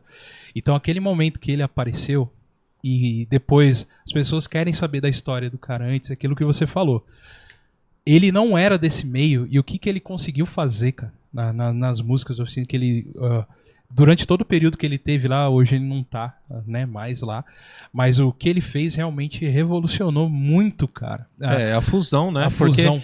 porque como ele não veio do rock, Exato. então ele trouxe essa escola Aham. do David Garibaldi, Exato. entendeu? É, cara. Então, assim, é o lance do, do, do, do groove, né? Aquela Aham. coisa, a escola que a gente teve, sabe? Isso aí influencia demais, né? Uhum. Eu gosto de dizer isso. Eu falo assim, eu falo, eu, eu falo pra galera, galera, não fica só focado numa tribo. A Uhum. tribo vai fazer você só tocar aquilo. Agora, quando você olha pra fora, assim, cara, você consegue, Sim. sabe, camuflar e você fazer um som diferente. Foi o que aconteceu no. Ser no- mais no eclético, né? Exatamente. Você- Porque você traz elementos Sim. Uhum. que, assim, o que, que é isso? É porque pra gente era comum, mas pros roqueiros, falou assim, o que, que é isso, essa frase aí? Aí, às vezes, é uma frase que- do Tower of veio. Power, de uma banda de funk, entendeu? Sim, sim. Então, isso é... Mas e o Fábio é, vendo isso, cara? É, Como que você lida com. Que hoje você é produtor. Você chega lá o tiozinho do. Fala, ó, quero fazer um CD de forró aí, cristão aí. Como, como que você lida com diferentes estilos do, que- do que é. Primeiro eu quero saber o que, que é o seu. O, o que você curte e o que, que você mais estudou, pra gente entender primeiro qual que é o seu estilo. Aham. Porque você toca com um monte de gente Sim, que a gente conhece, que é de estilo diferente, um mais black, sim. né? É, outros conceitos também. Mas como que você lida com isso, cara? Eu, eu sempre gostei da música pop. Pop em É, geralzão. assim. Sempre amei a música pop. Então, assim, outra coisa que eu sempre amei, eu sempre gostei de um, alguém cantando e eu tocando. Eu nunca fui aquele cara, tipo assim, eu nunca me vi, por exemplo, vamos sair, ó, vai ter uma turnê de um trio instrumental, um quarteto instrumental, eu não consigo me ver fazendo um negócio desse. Tá. Entendeu? É, mesmo eu estudando, começando a estudar hoje de novo, assim, mas eu não consigo me enxergar desse jeito. Tá. Então, assim, a música pop sempre fez parte da minha vida. Sempre. Então, assim, é... eu lembro quando a gente era criança, meu tio, né? Meu falecido tio, né? Ele colocava coisas no quintal lá pra gente ouvir. Não pra gente ouvir, era pra ele ficar ouvindo, fazendo a feijoada dele, a coisa Tá. lá, e a gente tava no quintal, a gente ouvia, né? Então a gente cresceu ouvindo é, Michael Jackson, a gente Uhum. cresceu ouvindo Cool The Gang, entendeu? A gente cresceu ouvindo, sei lá, Barry White, Whitney Houston, e por aí vai. A Maltal completa né? lá. É, exatamente. completa. Então a gente ouvia as coisas e falava, nossa, que bonito isso daí e tal, não sei o quê. Mas assim, aquilo ficou armazenado em algum lugar. Quando eu comecei a tocar, que eu comecei a. a- a- e eu acredito que isso aí também está totalmente vinculado àquilo que Deus queria que eu fizesse, né? Uhum. A produção musical, hoje pra mim é algo fantástico, porque você pegar um projeto do zero, cara, né?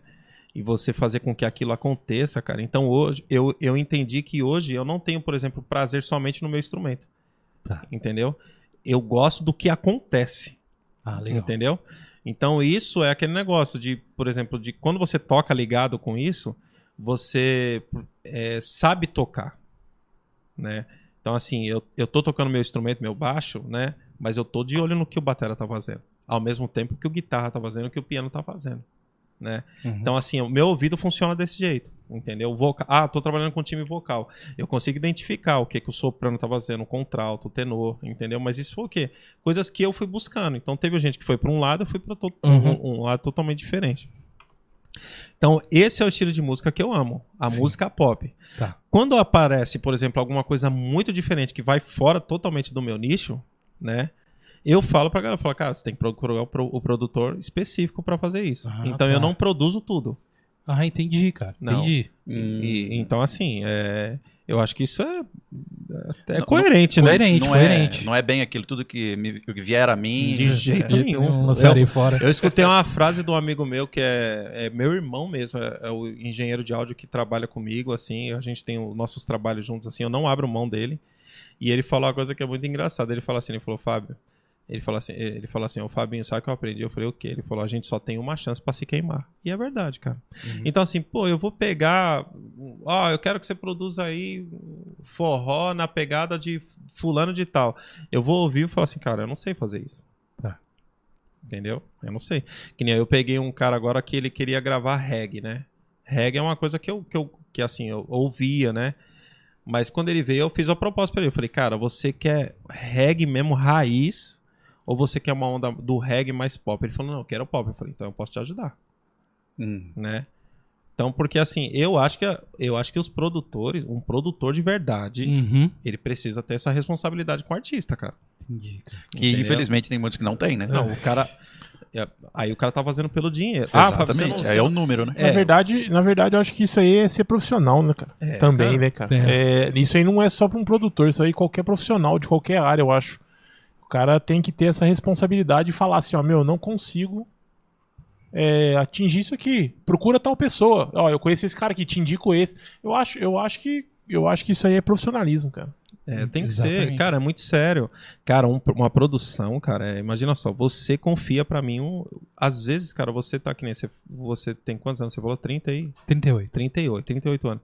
Imagina só, cara, se você esperou sua vida inteira pra você produzir agora comigo. Exato. Pô, aí você me. Cara, você tá entendendo? Não é um Uhum. disco, é uma vida. Sim. Então, eu, Fábio, trabalho assim. Você, você produz de tudo, Fábio? Não, Uhum. não. Se é uma coisa que foge totalmente daquilo que eu faço, ou se eu não sinto verdade no cara, eu não vou fazer, cara. Não vou fazer. Aí você chega e fala, fa- você fala pro, pro cidadão, "Não, olha, isso Fala, aqui. cara, mano, eu acho que isso aí não vai rolar, cara. Eu falo. Aham. Falo, cara, você não acha melhor que nem, ó. Tem uma produção que eu tô fazendo lá dos Estados Unidos agora, o cara falou assim, não, Fábio, porque é o seguinte, eu quero fazer um disco e aí, pô, você não pode me ajudar? Eu falei, posso.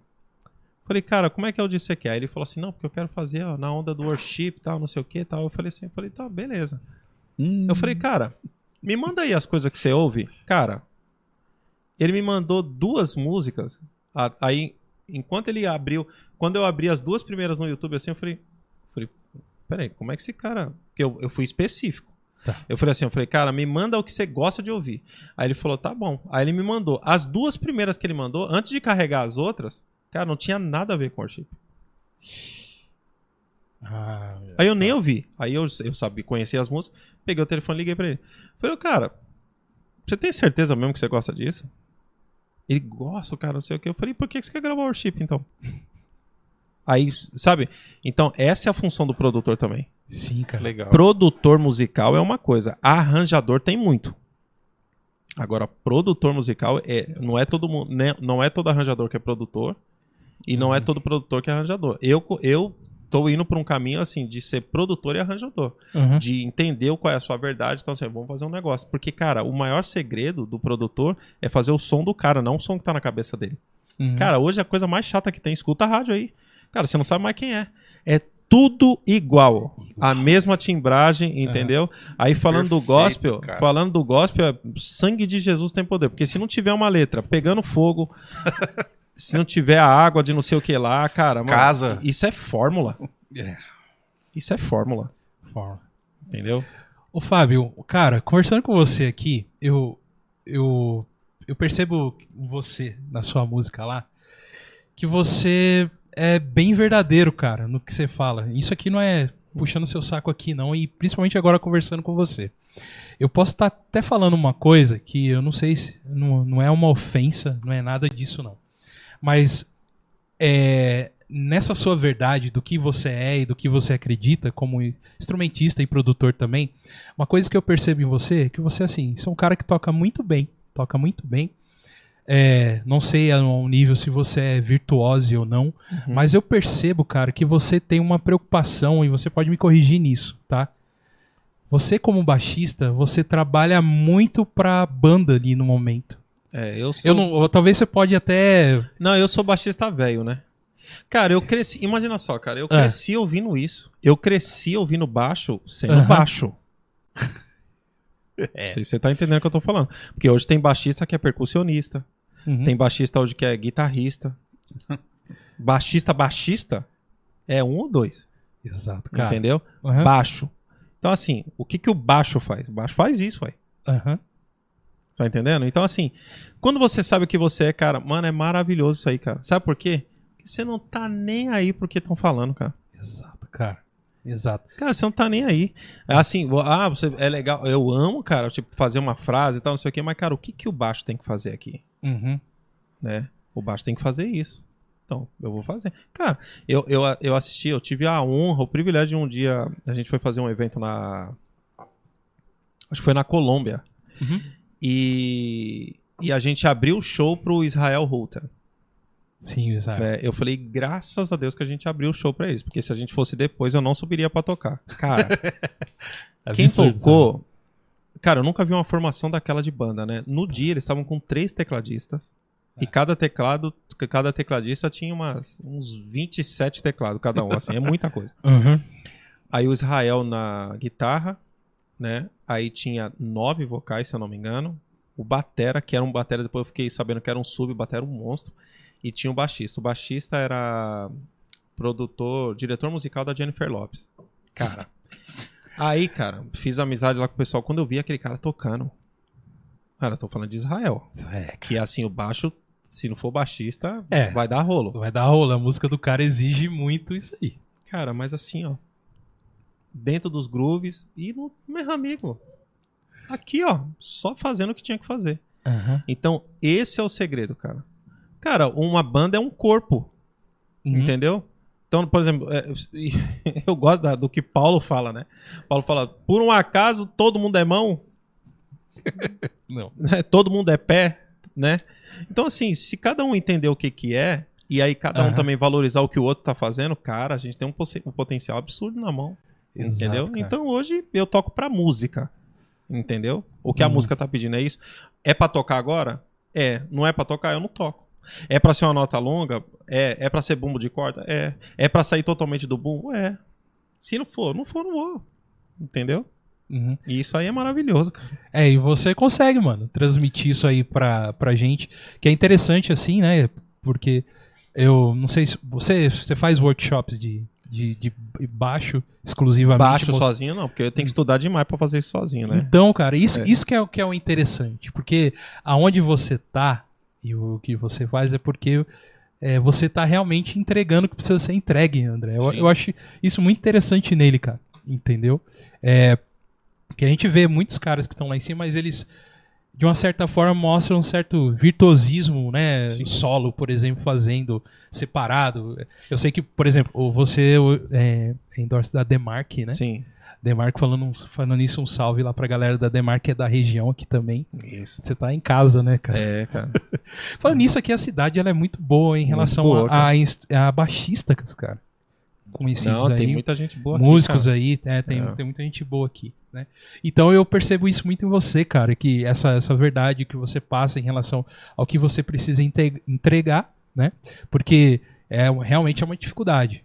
É, em conceito banda, músicos, né? Uhum. Por exemplo, eu sou tecladista. Uhum. Então a gente é uma briga na clave de Fá, né, cara? É. Baixista e tecladista. É, tecladista toca a mão aberta, ele tá possesso. tá possesso pelo é. capeta, né? Não, tecladista Cristo Redentor não dá, né?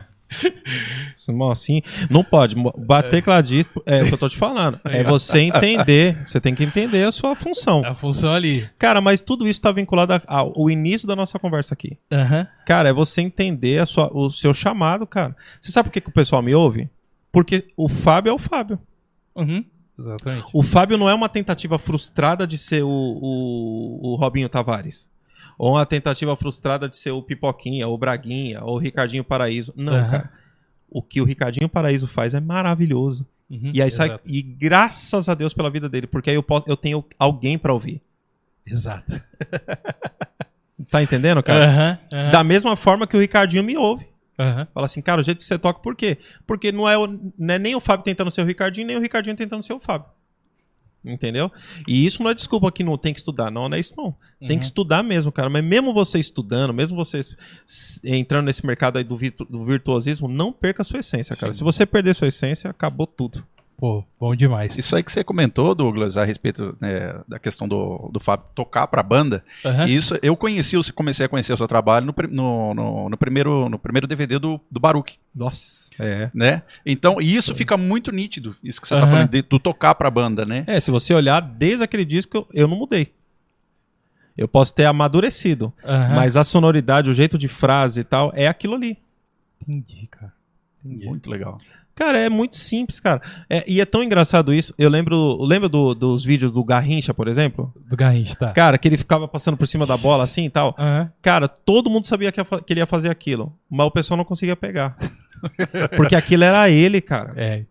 Entendeu? Aí o, o gaúcho, no auge dele, né? O gaúcho tocava sem olhar. Assim, Cara, só ele fazia aquilo. Hoje tem muita gente que toca sem olhar, tal assim, mas não Mas é o igual rabinho, ele. né? Dá o rabinho de olho aí. Não. Não, ele não olhava. Aham. Ele não olhava. Aham. Ele, não é que ele, ele. Não, ele tava olhando pra cá, ele tocava lá e, ele- e a bola ia lá, cara. Sim. Não, os caras olham, aí toque, toque e vira assim. Não, isso não é pra mim, cara. Não ajuda, né? Então, assim, isso é uma tentativa. Você vê como é que é ridícula a, compara a, a cópia? Sim, cara, cara. a cópia não é legal pra ninguém, Não cara. é legal. Então, assim, tem as suas referências, mas seja você. Pô, bacana. Galera que tá aí ao vivo aí, muito obrigado a todos que estão mandando mensagem aí pra gente, tá? Não vou conseguir ler todos aqui, mas vou mandar um abraço aí pra galera aí. O Barista Meirelles, falando aqui do... O, bar... o Barista isso? Meirelles, deixa eu te falar. Barista mesmo? Barista. Eita. E eu fiquei sabendo... bom ainda, hein? E tudo bom. Do bom. Meirelles, a gente teve uma leve conversa aqui antes aqui, o cara é fã de café, hein?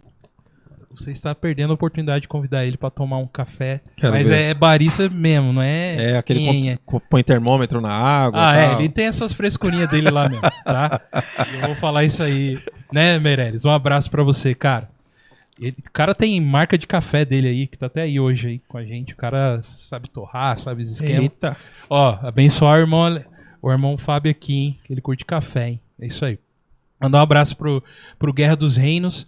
É, um abraço aí pra você, Marcão, Guerra dos Reinos. Ele, ele falou aqui uma coisa muito interessante, que ele é quadrinista, né? E ele também falou muita coisa aqui a respeito. é, me dedico aos meus desenhos oito horas por dia, né? Isso que o Fábio falou é interessante, que não é só no meio da música, né? Em tudo que você quer se aperfeiçoar. E ele falando aqui também a respeito do desenho que ele faz, que ele é um cartunista muito bom mesmo, desenhista muito bom. Que e legal. mesmo cara. assim ele já desenha, olha, oito horas por dia se dedicando. Então, não dá vergonha? Então, cara, isso que. Dá vergonha. Aí a gente, vergonha. que- a gente que não se dedica faz só aquela, aquela cabecinha e os pauzinhos assim. Não, se eu fizer um desenho aqui, ele vai querer me matar. É, toca baixo mesmo. É, tá, melhor. tá melhor, né, cara? É isso aí. Mandar um abraço pra Priscila Nogueira, que. que A Priscila. A Pri que tá aqui também com a gente. Coisa boa. Top, mano. Se garante muito. É, ela ele realmente se garante, né, Pri? Vamos fazer um discão agora. Isso aí. O Rogers mandou um, mandou um abraço aqui pra gente também. Tem uma galera aqui. É isso aí, gente. Muito obrigado a todos. Você pode continuar aí mandando sua, sua pergunta aí, ou seu questionamento, que o Fábio falou que vai responder tudo. Ele falou qualquer coisa. Será, Fábio? É, a gente tá conversando já, ó. Eu olhei aqui no relógio, eu quase assustei o tanto que a gente já tá falando aqui. Meu é, Deus então, cara, a gente tá, tá, tá falando aí, e é muito legal isso aí. E, gente, manda aí sua pergunta, tá? Fábio, é, Pode mandar pergunta, mas também pode se inscrever no nosso canal, pode compartilhar o nosso vídeo. Ativa o Ouve a pode também dar um É, joinha aí que a gente vai ficar feliz. Isso aí, se inscreva aí, a gente já tá chegando aí no, nos primeiros mil inscritos aí no nosso canal.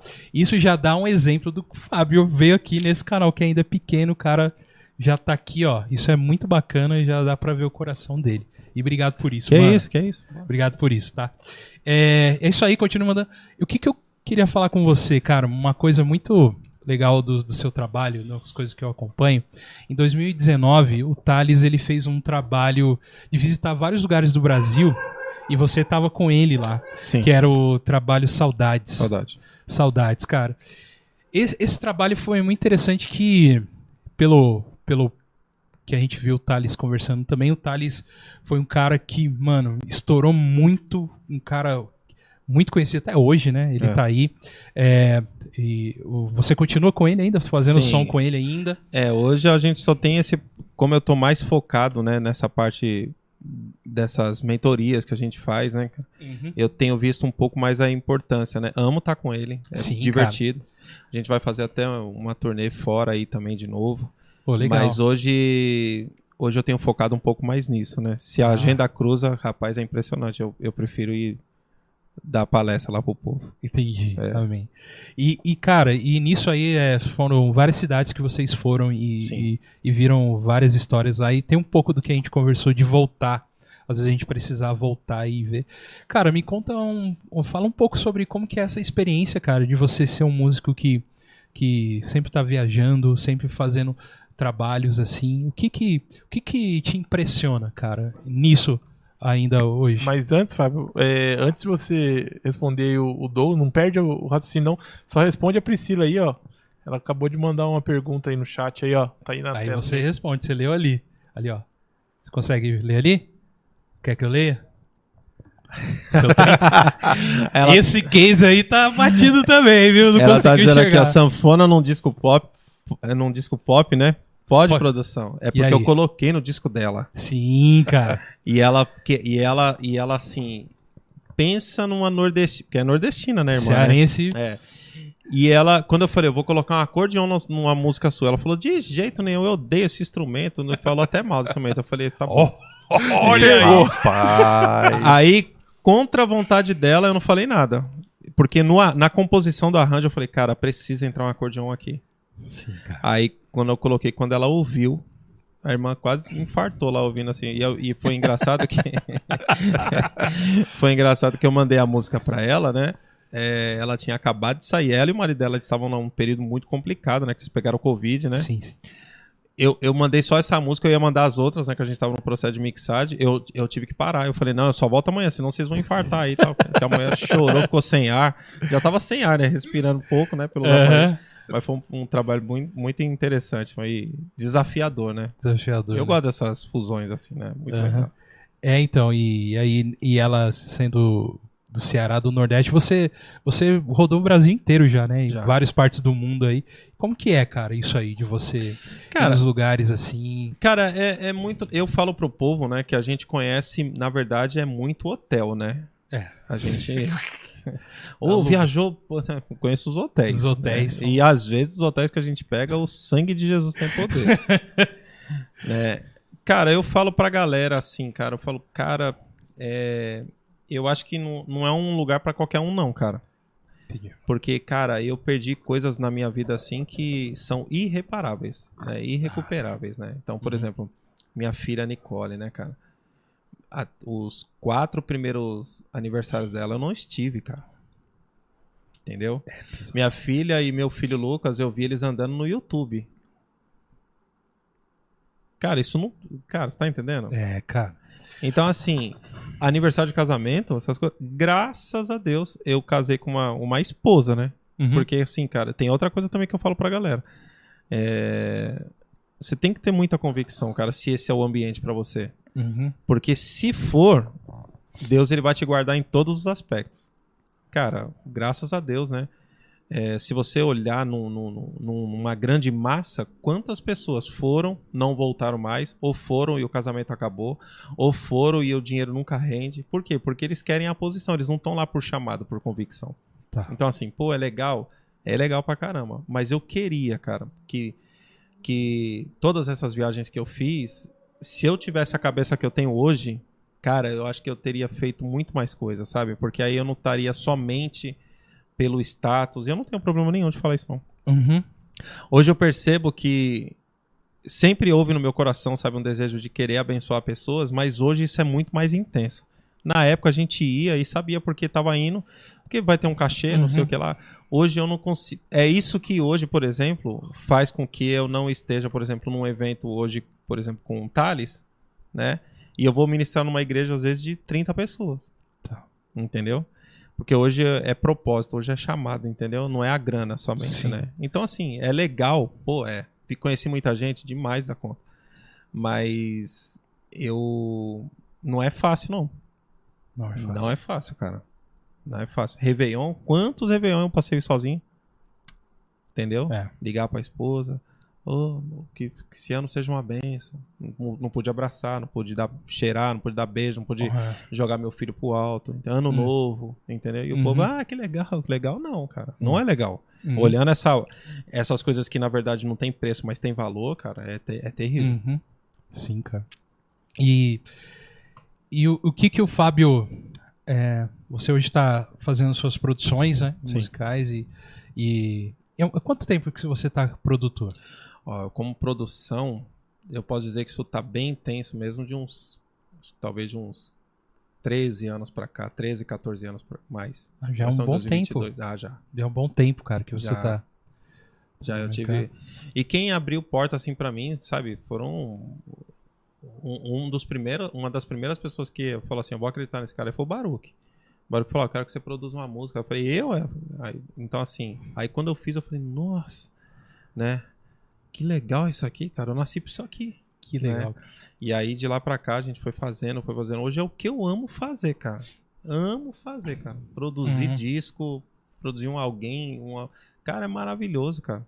Ou, e, e hoje, assim, servir na minha igreja, né? Amo servir na minha igreja. Então, hoje o meu foco, meu foco é assim, eu talvez hoje eu esteja sendo aquele cara que tô arando a terra, né? Tá. E jogando ali Uhum. a semente. Talvez eu não veja o negócio crescendo. Eu espero que veja, né? Que eu veja, né? Uhum.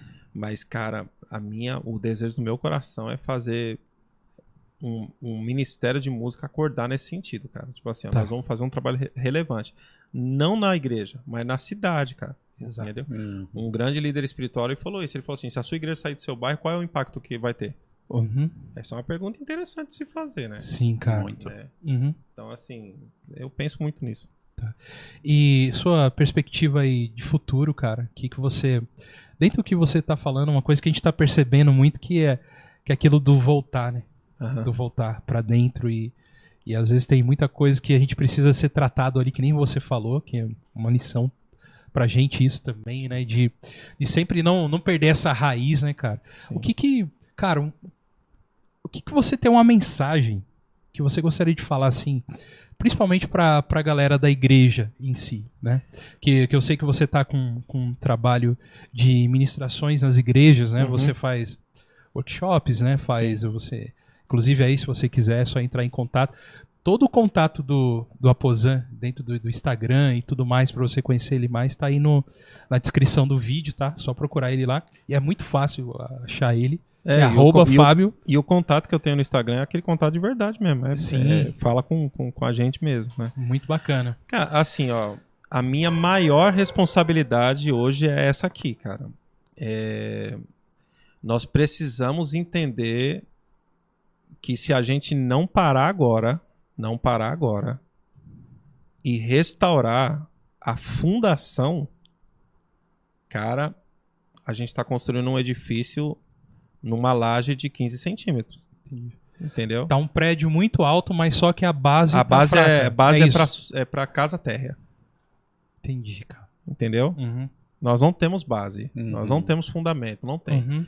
Entendeu? Eu até chamo a responsabilidade dos líderes, os pastores, Tá. pra entender que não, não tá brincadeira o negócio, não, cara. Sim. Entendeu? Tá na hora da gente. A gente precisa resolver isso agora.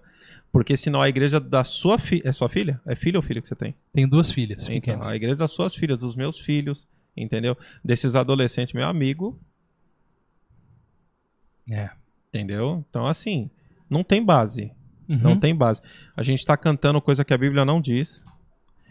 A geração de hoje não respeita a que veio antes. Entendeu? Cara, isso daí é o quê? Isso é, isso é fundação rasa. Entendeu? Não sabe como é que um ministro de música hoje, eu sou ministro de música, você fala, você conhece o Ron Canoli? Não, então como assim não conhece? Uhum. Como você nunca ouviu falar de Oséias de Paula, Vitorino Silva, Uhum. Antônio Cirilo, Ademar de, Ademar de Campos? Como assim? Como assim? Entendeu? É, cara. Ah, mas eu conheço. Ful... Tá. E aí? Então, assim, a gente precisa parar, falar, opa, já deu rolo. Não é que vai dar. Já deu rolo, cara. A gente tá cantando coisa que a Bíblia não diz, Tá. entendeu? Uhum. E aí eu nem vou entrar nesse aspecto agora, porque se eu entrar vai dar rolo grande. Vai dar ruim. Entendeu? Porque eu preciso de tempo para explicar isso, mas assim, é, a gente precisa prestar atenção. Eu posso dar dicas, né? Se a Bíblia fala que você é templo e morada do Espírito, o Espírito não te visita mais. Por que, que a gente está cantando Vem me visitar? Entendeu? Aham. Por que, que a gente está cantando assim, enche-me Deus, se na verdade a Bíblia fala que quem tem que se encher é você, é enchei-vos. Encheios. Entendeu? Então, assim, já Falta- deu rolo. Falta Entendeu? teologia pra galera. É, falta firmeza doutrinária e, confi- e, e relacionamento com esse Deus que você fala que conhece. Você conhece coisa nenhuma. Entendeu? E a gente sabe isso por conta do que o pessoal tá dizendo. Entendeu? Tá. O pessoal tá cantando. O que o pessoal canta é um. Cara, a música. A música, ela tem esse, esse poder. A música, ela mexe com a alma. Então, assim, é, eu sou treinado para isso. Então, assim, eu posso fazer um movimento harmônico, melódico aqui, que o pessoal, nossa, que triste isso. Aí é triste e o pessoal ignora o que tá dizendo. Sim. Entendeu? Eu gosto do que Tiago fala. Tiago fala assim: ó, não levante dentre vós muitos que ensinem.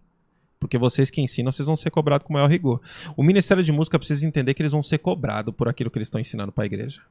Sim, cara. Seríssimo isso, cara. Entendeu? Uhum. Então, assim, o pessoal, pessoal gente, você que tá querendo me levar na igreja, tu já saiba que é, isso, é esse o papo. Então, assim, ó, é, é, o pessoal precisa entender. A gente tem Uhum. que parar. Eu li um livro uma vez, que o, não lembro quem foi que escreveu isso, cara, mas ele falou assim: a gente tá cantando incredulidade há tanto tempo que a gente acreditou nisso. Entendeu? Tem música, cara, e tem música antiga também que não dá pra cantar, cara. Uhum. Tem música antiga que o pessoal fala assim, pois de, pois de nós tem dó, falando que Deus tem dó. Essa, essa questão de teológica que você falou é uma coisa interessante.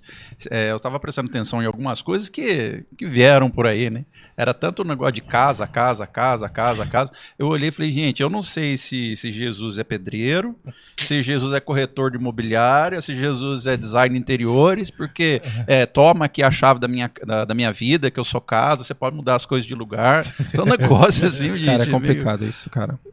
Ó, a música, eu, eu acredito nisso, né? Nós, nós podemos cantar sobre aquilo que Deus faz. Mas isso precisa ser muito equilibrado. Hoje a gente só fala sobre isso. É. A música, eu gosto do que Ron Kenoli escreveu num livro dele, né? Tá. O livro chama A Prioridade do Louvor e Adoração. Se eu não me engano, é o nome do livro. E ele fala assim, ele fala, ó, a música é, é uma das poucas coisas, né, que ele, ele fala assim, que num culto nós temos, normalmente num culto nós temos música, oração, ofertório, né, dízimos e ofertas, né, e a pregação. Aí ele fala assim, ó, oração maravilhoso, mas a oração é para alcançar você. Ele fala assim, ó, dízimos e ofertas maravilhoso também, mas não é para pagar a conta da igreja ou os luxos do pastor, é também é para alcançar você Uhum. que você entendeu o que a Bíblia diz, né? É. Que eu nem vou entrar aí, né? Porque o pessoal fala, ah, porque o dízimo é da lei, né? Então tá bom. Já, o cara que fala isso pra mim, ele já, já tá dizendo assim, ó, eu não leio a Bíblia. Tá. Né? Não- ó, eu fico nervoso. Mas eu nem vou É, entrar nisso Caleb, aí. pega aquele chá de camomila. É, aí, não, eu nem vou entrar nisso aí. É, é da lei. E por que, que Abraão deu antes da lei, então? Mas nem vou entrar nesse ponto, mas É. beleza. Aí a pregação.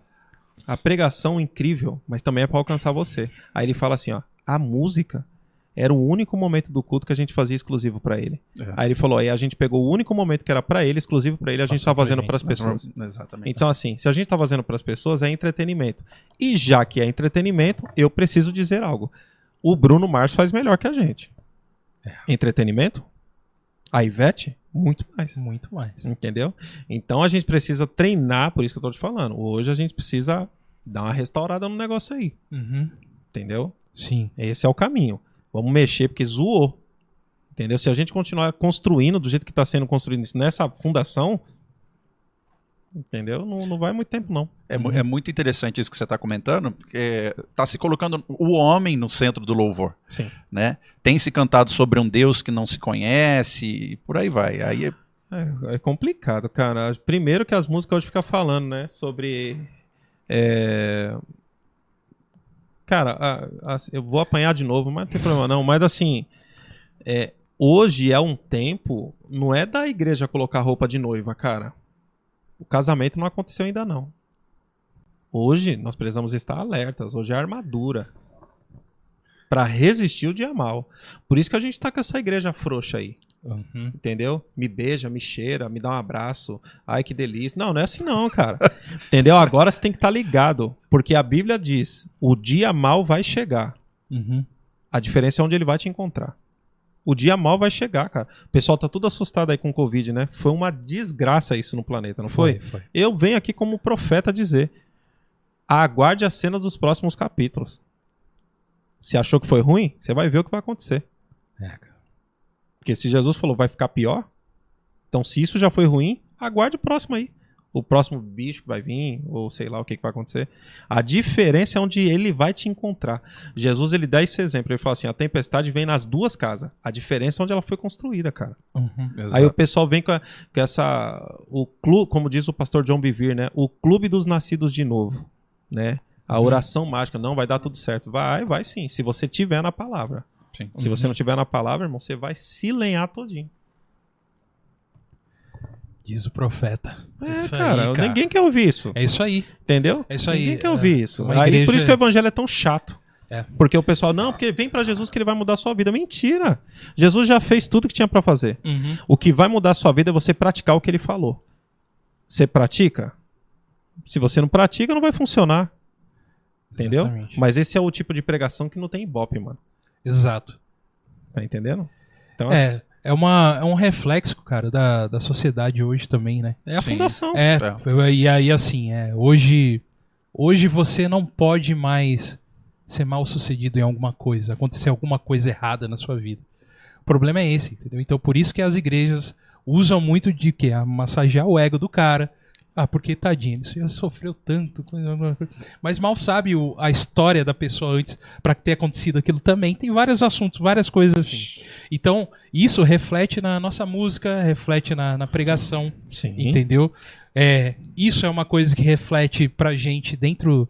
Até dessas coisas que a gente curte, cara. De, de, de, cinema, que a gente gosta, de coisa, tá refletindo em todos os, os aspectos, sabe?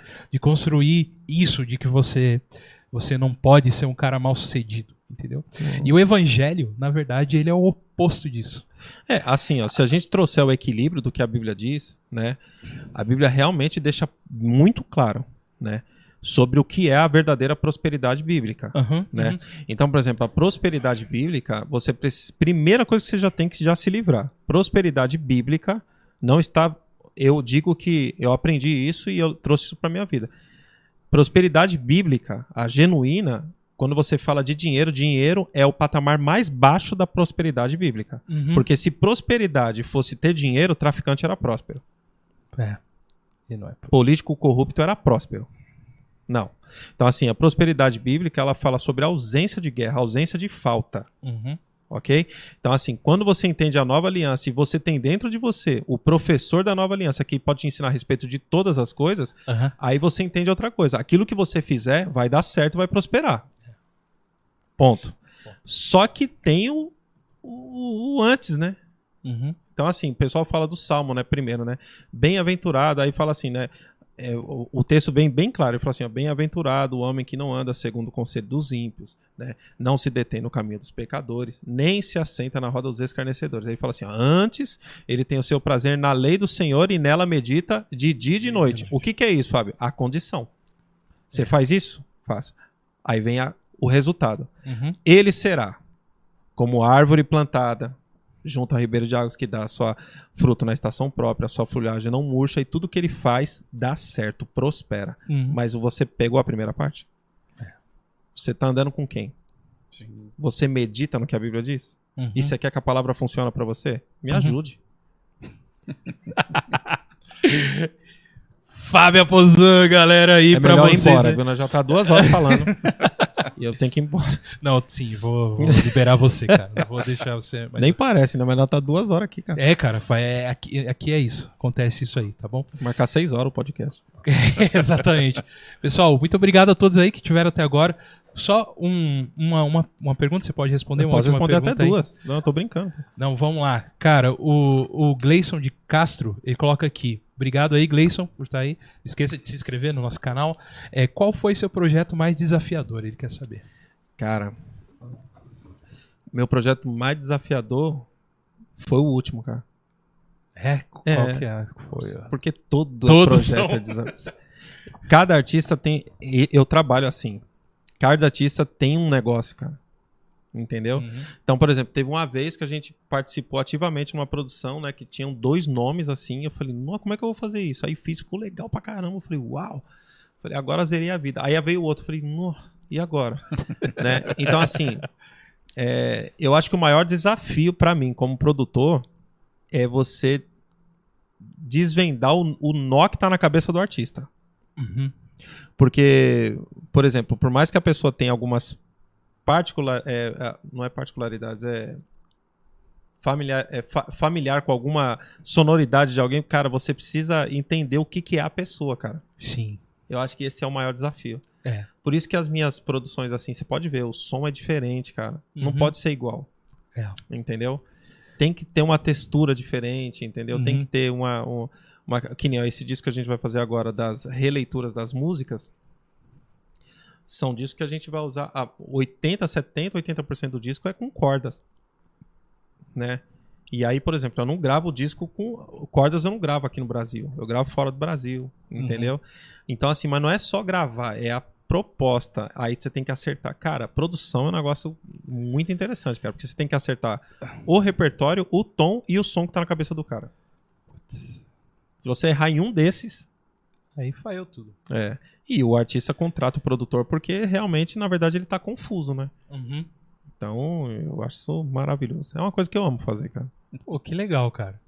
Que legal saber disso, que é a sua paixão mesmo. Amo, tá? amo. Produção, amo demais. Caramba, da hora. Gente, é isso aí. Acabou? Não tem mais pergunta, não? Ah, pô, não quero, não quero também colocar você. Tinha uma pergunta aqui, é, foram, foi retratado aqui. Alguém Ixi. deixou pra trás. Pô, não quero, não quero responder. Mas eu faço então uma pergunta pra você. Pô, faz, faz aí.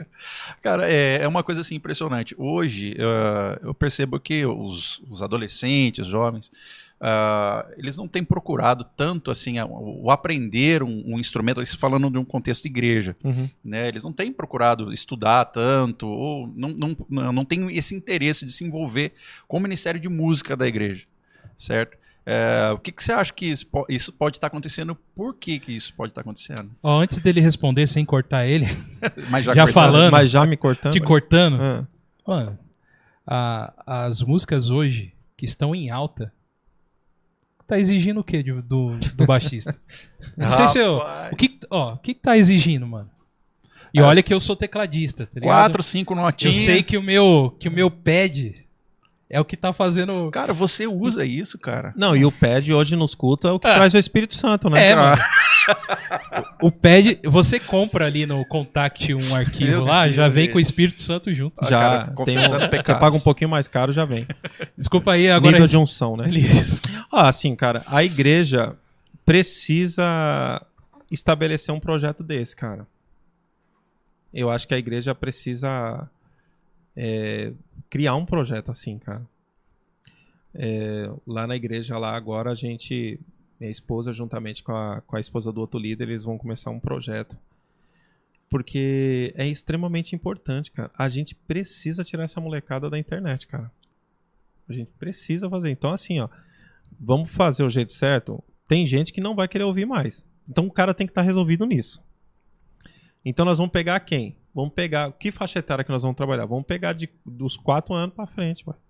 De 4 a 7 anos, limite. Uhum. É, legal, cara. Entendeu? Porque 10 anos passa assim, cara. Muito rápido. Entendeu? Então imagina só, você pegar uma galera, esse menino aí que começou 4 anos, daqui 10 anos, ele já encaminhado e aí sendo instruído direitinho, cara, o impacto Já que tá você. voando. É, e, e assim, e a gente começar a tocar que nem o, o, o Douglas tá falando, a gente precisa tocar, porque a música brasileira, cara, a música brasileira, se a gente tocar esse negócio mesmo, cara, falar assim, ó, isso aqui, ó, entendeu? O acorde é isso aqui, ó. eu não, tenho, eu não tenho nenhum problema do, desse estilo musical, porque é bonito o que os caras fazem. Sim. Mas o que a gente faz também é bonito demais, cara. Uhum. Entendeu? Então a Sim. gente precisa, cara. A gente, eu gosto muito de, de dar o exemplo, né, do que tem gente que não gosta de ouvir isso, não, né? não, não vou falar isso. Não, Ah.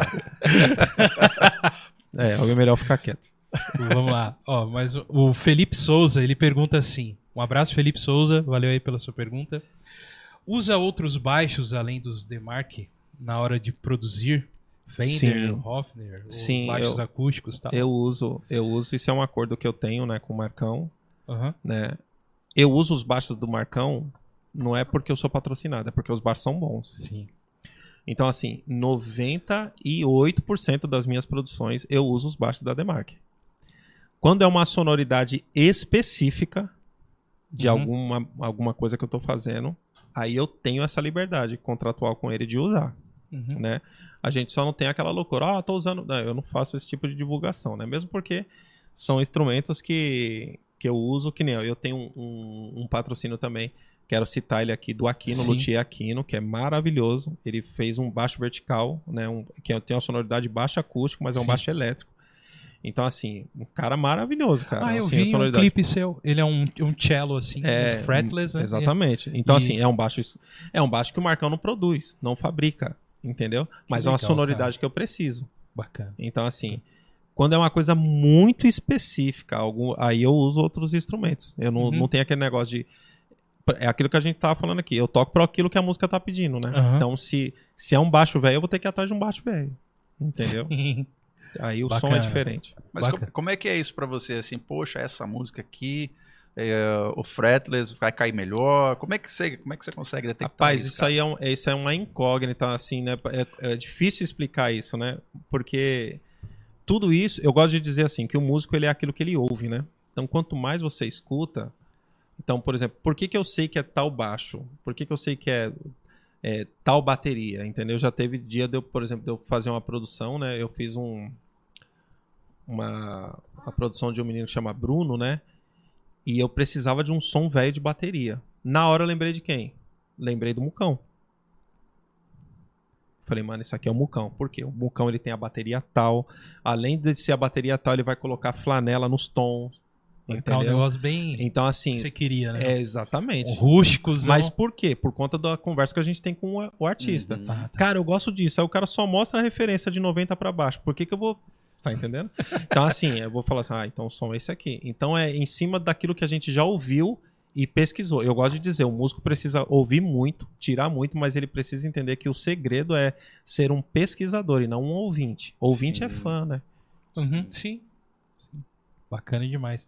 E Aposan, quem que é hoje que te apoia? Quem são as pessoas, as marcas que te apoiam, hein? Pode. Ó, hoje eu- os meus, meus patrocínios hoje é, é a Demark e o Uhum. Luthier Aquino. Aquino que estão junto aí com São. você. É assim, a assistência que eu tenho deles é incrível. Uhum. O- e o Aquino, eu não tenho problema. Pô, mas são dois luthiers, mas não tem nada a ver uma coisa com a outra. É, outra coisa. Mesmo o Aquino também fabricando baixos incríveis, né? Eu até brinco com o Marcão. Ah, Ô, é? Marcão, deixa eu pegar só um lá, a gente fica dando risada, né? Mas o, o Aquino é um dos maiores, assim, luthier que tem em São Paulo, cara. Sim. Ele é um dos poucos autorizados a mexer, em, por exemplo, em violões que a gente chama de que é os violões boutique, né? Ah, tá. Então, assim, ele é autorizado pela marca. Ó, se, se alguém ligar, ô, eu tenho um violão tal, quem vocês indicam? Ele fala, procura Indicar. fulano de tal. Aham. Aí eles vão dar o nome do Aquino. Então, Pô, bacana. o Aquino fica lá na Teodoro Sampaio. Então, para regulagem de Uhum. instrumento, ele vai preservar a integridade do seu instrumento, entendeu? Uhum. Isso é Porque importante. é, porque tem isso também. Tem luthier você tem que levar no lugar certo, cara. Porque imagina só, você pegar uma, um instrumento que vale 20, 30 mil reais. Dependendo da luthieria que você levar, cara, quando você voltar, o cara coloca um, troca um circuito inteiro. Uhum. Eu já ouvi coisas desse nível. Sim. Então você tem que levar num lugar que é sério. Um cara que o cara vai preservar a integridade do seu instrumento e, a- e o nome dele também. Pô, bacana. Fica a dica aí pra galera aí, ó, que, né, levar, que conhece Baixo, conhece. guitarra, violão, Baixo. Aquino, Teodoro Aquino, Sampaio. Teodoro. É impressionante. Teodoro. Saudade do Teodoro, viu, cara? É. Tá bem diferente, né, de, dos anos 90, né, Tá, cara? não, é bem diferente. Eu fui há uns dois anos atrás e eu fiquei meio... Ah, Mas o Aquino, cara, Tá lá. fantástico, cara. Fantástico. Pô, bacana. Ele salvou, ele recuperou o meu primeiro baixo. Eu tenho um Tobias preto, né? Um, Tobias. Tobias. E ele. E Esse- aquele baixo é um baixo que assim, cara, pode. Já, já me ofereceram tanto dinheiro nesse baixo. Eu falei, não, esse aqui eu não posso vender, não. Porque esse foi o primeiro baixo. É, Tobias, É. eu lembro que a galera. É, e, E- aí ele salvou meu baixo, cara. Uhum. E também um recado pro Marcão, que o Marcão da Demarque já. Já teve um- uma galera aqui que veio e ele participou também. A gente ficou de trazer ele. Caleb, depois vamos marcar. Ele já. Não, o Falou que- Marcão é incrível, cara. Gente boa, gente boa, ele, tô É, e ligado. aproveito porque o Marcão, eu acho que ele não fica muito tempo mais no Brasil, não, cara. O Marcão É. logo, logo voa, né? É. Hoje Então- os baixos dele estão todos indo pra fora. Tá tudo fora. A gente. Onde você olha, tá. E agora a guitarra, né, também. né? A guitarra também, não sabia. Não sabia de guitarra. Pô, bacana. Bacana. É. Então é isso aí. Galera, muito obrigado a todos que ficaram aí até agora, tá? É, antes ainda de falar aqui uma última mensagem aqui com o Fábio, quero agradecer a todos aí, né, que estiveram aí com a gente nesse momento, no ao vivo. Não esqueça também, cara, que esse áudio, depois a gente vai subir ele lá pro Spotify, pro Deezer, você pode ouvir a gente e todos ah, agregadores de podcast também, a gente tá em tudo lá, é só ouvir o nosso bate-papo lá. Você, você costuma ouvir podcast ou não? Assim, eu escuto flashes, né? Que nem vocês estão falando, Aham, que tem os tá. cortes, Ah, assim, né? ah, cortes. Aí você é, vê pelo YouTube, né? Os cortezinhos. Sim, e às vezes chega também, né? O, o Instagram, essas Instagram, coisas coisa assim, gosto é. Então, Bacana. É bacana. E é isso aí, gente. Você pode procurar a gente na. tá- a gente tá lá no, no Deezer, no, no Google Podcast, no Apple Podcast, a gente tá tudo lá, certo? É, e dizer pra você também é que a gente tem nossas redes sociais aqui que você pode seguir, que é o Facebook God Vibes Podcast, arroba God Vibes Podcast no Instagram e também tem os nossos e-mails aí, que o, o nosso e-mail que é godvibespodcast, arroba gmail.com, se você quiser mandar algum recado pra gente, a gente tá aí, beleza? Se você quer que a gente traga alguma outra pessoa aí interessante que você acha que bata um papo assim, que nem o Fábio, né? A gente tá aqui com o Fábio aqui, ó. Só mandar a dica aí pra gente aí que a gente corre atrás da pessoa e a gente vai bater um papo aqui, certo? E agradecer também os nossos apoiadores, as pessoas que nos apoiam, apoia.se barra Podcast, tá bom? Muito obrigado a todos que nos apoiam lá, as pessoas que nos apoiam. E se você quiser apoiar também esse nosso ministério também, pra gente ter condições também de trazer pessoas de longe também pra vir aqui conversar com a gente, beleza? Muito obrigado. Queria falar também, cara, que o God Vibes, a gente tá com. É, em agosto, a gente vai, vai começar a anunciar aqui também pra vocês. A gente tem um evento que vai acontecer na cidade de Caraguatatuba, então fique esperto aí. É um evento de cultura nerd dentro da igreja. A gente vai estar lá com o pessoal do, do Bola de Neve. Então é uma forma. A gente vai ter muitas atrações, muitas coisas legais. O God Vibes está dentro lá. A gente vai fazer a transmissão e vai ter o nosso programa lá. A gente vai falando depois mais sobre esses eventos que estão, vão acontecer com o God Vibes também, certo, André? É isso aí? Maravilhoso. Sabia que a gente vai para um evento aí? É, a gente tá é nisso aí, mano. Vocês estão. É, sim. Estourado De vez em quando aí, de vez em quando aí. Tem um canal de cortes também, que é Cortes do God Vibes Oficial, que em breve terão aqui alguns cortes do nosso amigo Fábio também. Viu, Fábio? Nem doeu, mano. Não, eu não tenho medo, não. Não doeu, não. Não. E, e eu sei que, pelo tempo, você tem muita coisa ainda, muita coisa pra conversar, pra falar. É. Mas aí fica aí uma, uma, uma próxima também pra você vir e Uhum. conversar com a gente. E dizer já, cara, que foi muito bom te receber aqui no God É, a Vibes. honra foi minha. Você não sabe o quanto é legal receber você aqui. Primeiro, por, por você, pela pessoa que você é de lá. E agora, muito mais legal, cara, de estar conversando com você, entendendo o atrás do artista. Tá ligado? É muito bom conhecer e saber que existe verdade ali, né? No que, no que você toca, na- com as pessoas que você anda, né? Que você falou uma coisa muito importante aqui. Olha também com quem que você anda tal. É. Então, ah, ah, você consegue refletir isso. Eu sou, cara, muito grato por você estar aqui hoje com a gente, né? Eu que vindo, com a, agradeço. vindo com a sua esposa aí. E é isso aí, mano. Você tem alguma última mensagem aí pra galera? Agradecer alguém? Não, a minha última mensagem é a gente só ter essa, essa responsabilidade de passar o bastão, ministeri um bastão ministerial para outras pessoas, cara. Ah, tá. Eu acho que a gente precisa, sabe, deixar de lado as nossas diferenças, entendeu? Mas a gente também precisa ter algumas convicções dentro de nós, né? Tá. O apóstolo Paulo ele fala sobre isso, né? Ele fala assim: ó, transmita essas coisas a homens idôneos e fiéis. Então, não é para qualquer um também que você Uhum. pode passar. Sim. Mas a gente precisa urgentemente, cara, restaurar essa nossa base, a nossa fundação, Porque se continuar do jeito que tá. É... E a gente sabe também que isso é um reflexo daquilo que a Bíblia diz com relação aos últimos dias. Sim.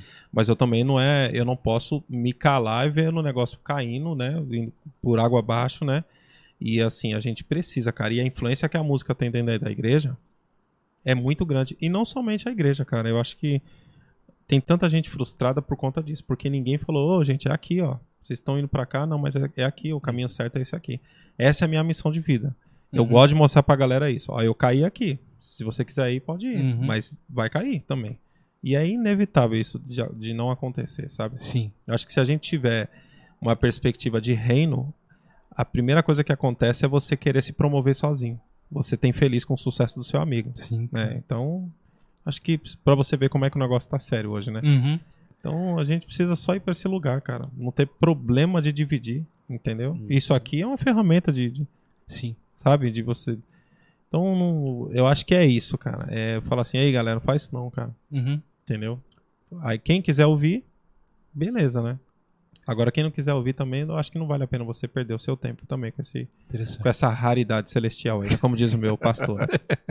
É isso aí, galera. E se você quiser, ó, o Fábio, para conversar aí com o seu ministério de louvor aí da sua igreja. Primeiro pense bem. Exato. Você viu que ele já vai com cajado. Não, não, eu não vou leve não. Já vê que ele vai na jugular, né? Eu vou, eu chego. É engraçado, minha, minha esposa ri, né? Aí o, o- é sempre o ministro de música, né? Que faz o contato, tal, não sei o quê. Eu, cara, que legal. Eu chego lá na igreja, o cara trata bem, tal, não sei o quê. Aí eu falo, cadê o seu pastor? Aí ele não tá aqui. Eu falei, tá bom. Aí eu, pastor, muito, muito obrigado pela oportunidade. Pastor, o senhor sabe o que eu vim fazer aqui, né? Aí ele, não sei. Eu falei, então eu quero saber o que eu não posso falar. Porque imagina só, porque tem uns ministros aí que não tem nada na cabeça também, né? Uhum. O, cara, o pastor tá lá construindo algo há anos. Aí eu chego lá e desconstruo tudo. Não posso. Entendi. Mas eu, mas a gente não chega com. com xilocaína, não, cara. Eu percebi que esse cara É. aqui. Você é do jiu-jitsu também, né? não, eu já fiz há um tempo atrás. Na verdade é. Na verdade, agora sai do jiu-jitsu, foi pro Krav Maga. né? É isso aí, cara. É isso aí. Muito obrigado mesmo aí, Aposan. Então aí, galera. Chama aí o Aposan aí pra sua igreja Mas também. pensa bem. Pensa bem, tá Isso. bom? Tem os contatos dele aí. Produção musical ele gosta de fazer aí. Amo. Ama fazer, não gosta, ele ama.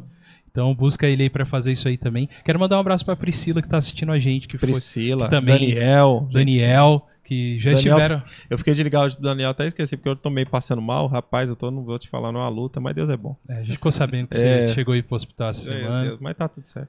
Isso aí, como diz o Rafa, Deus é bom, diabo não presta, Pau no capeta. pau no capeta. Então estamos aqui, muito obrigado a todos. Queria agradecer ao Rafa que teve hoje aqui na, nas técnicas. É, o Rafa ficou quieto hoje. né? Caleb, é, o Rafa hoje.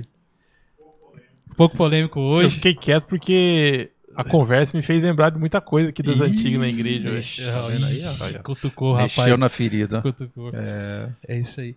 Quero, quero agradecer a Helena, que tá quietinha ali. A gente Graças a Deus, né? Tá- tá. E, e a Aline. Aline, muito obrigado, viu? Obrigado por ter ficado aí até agora aí com a gente.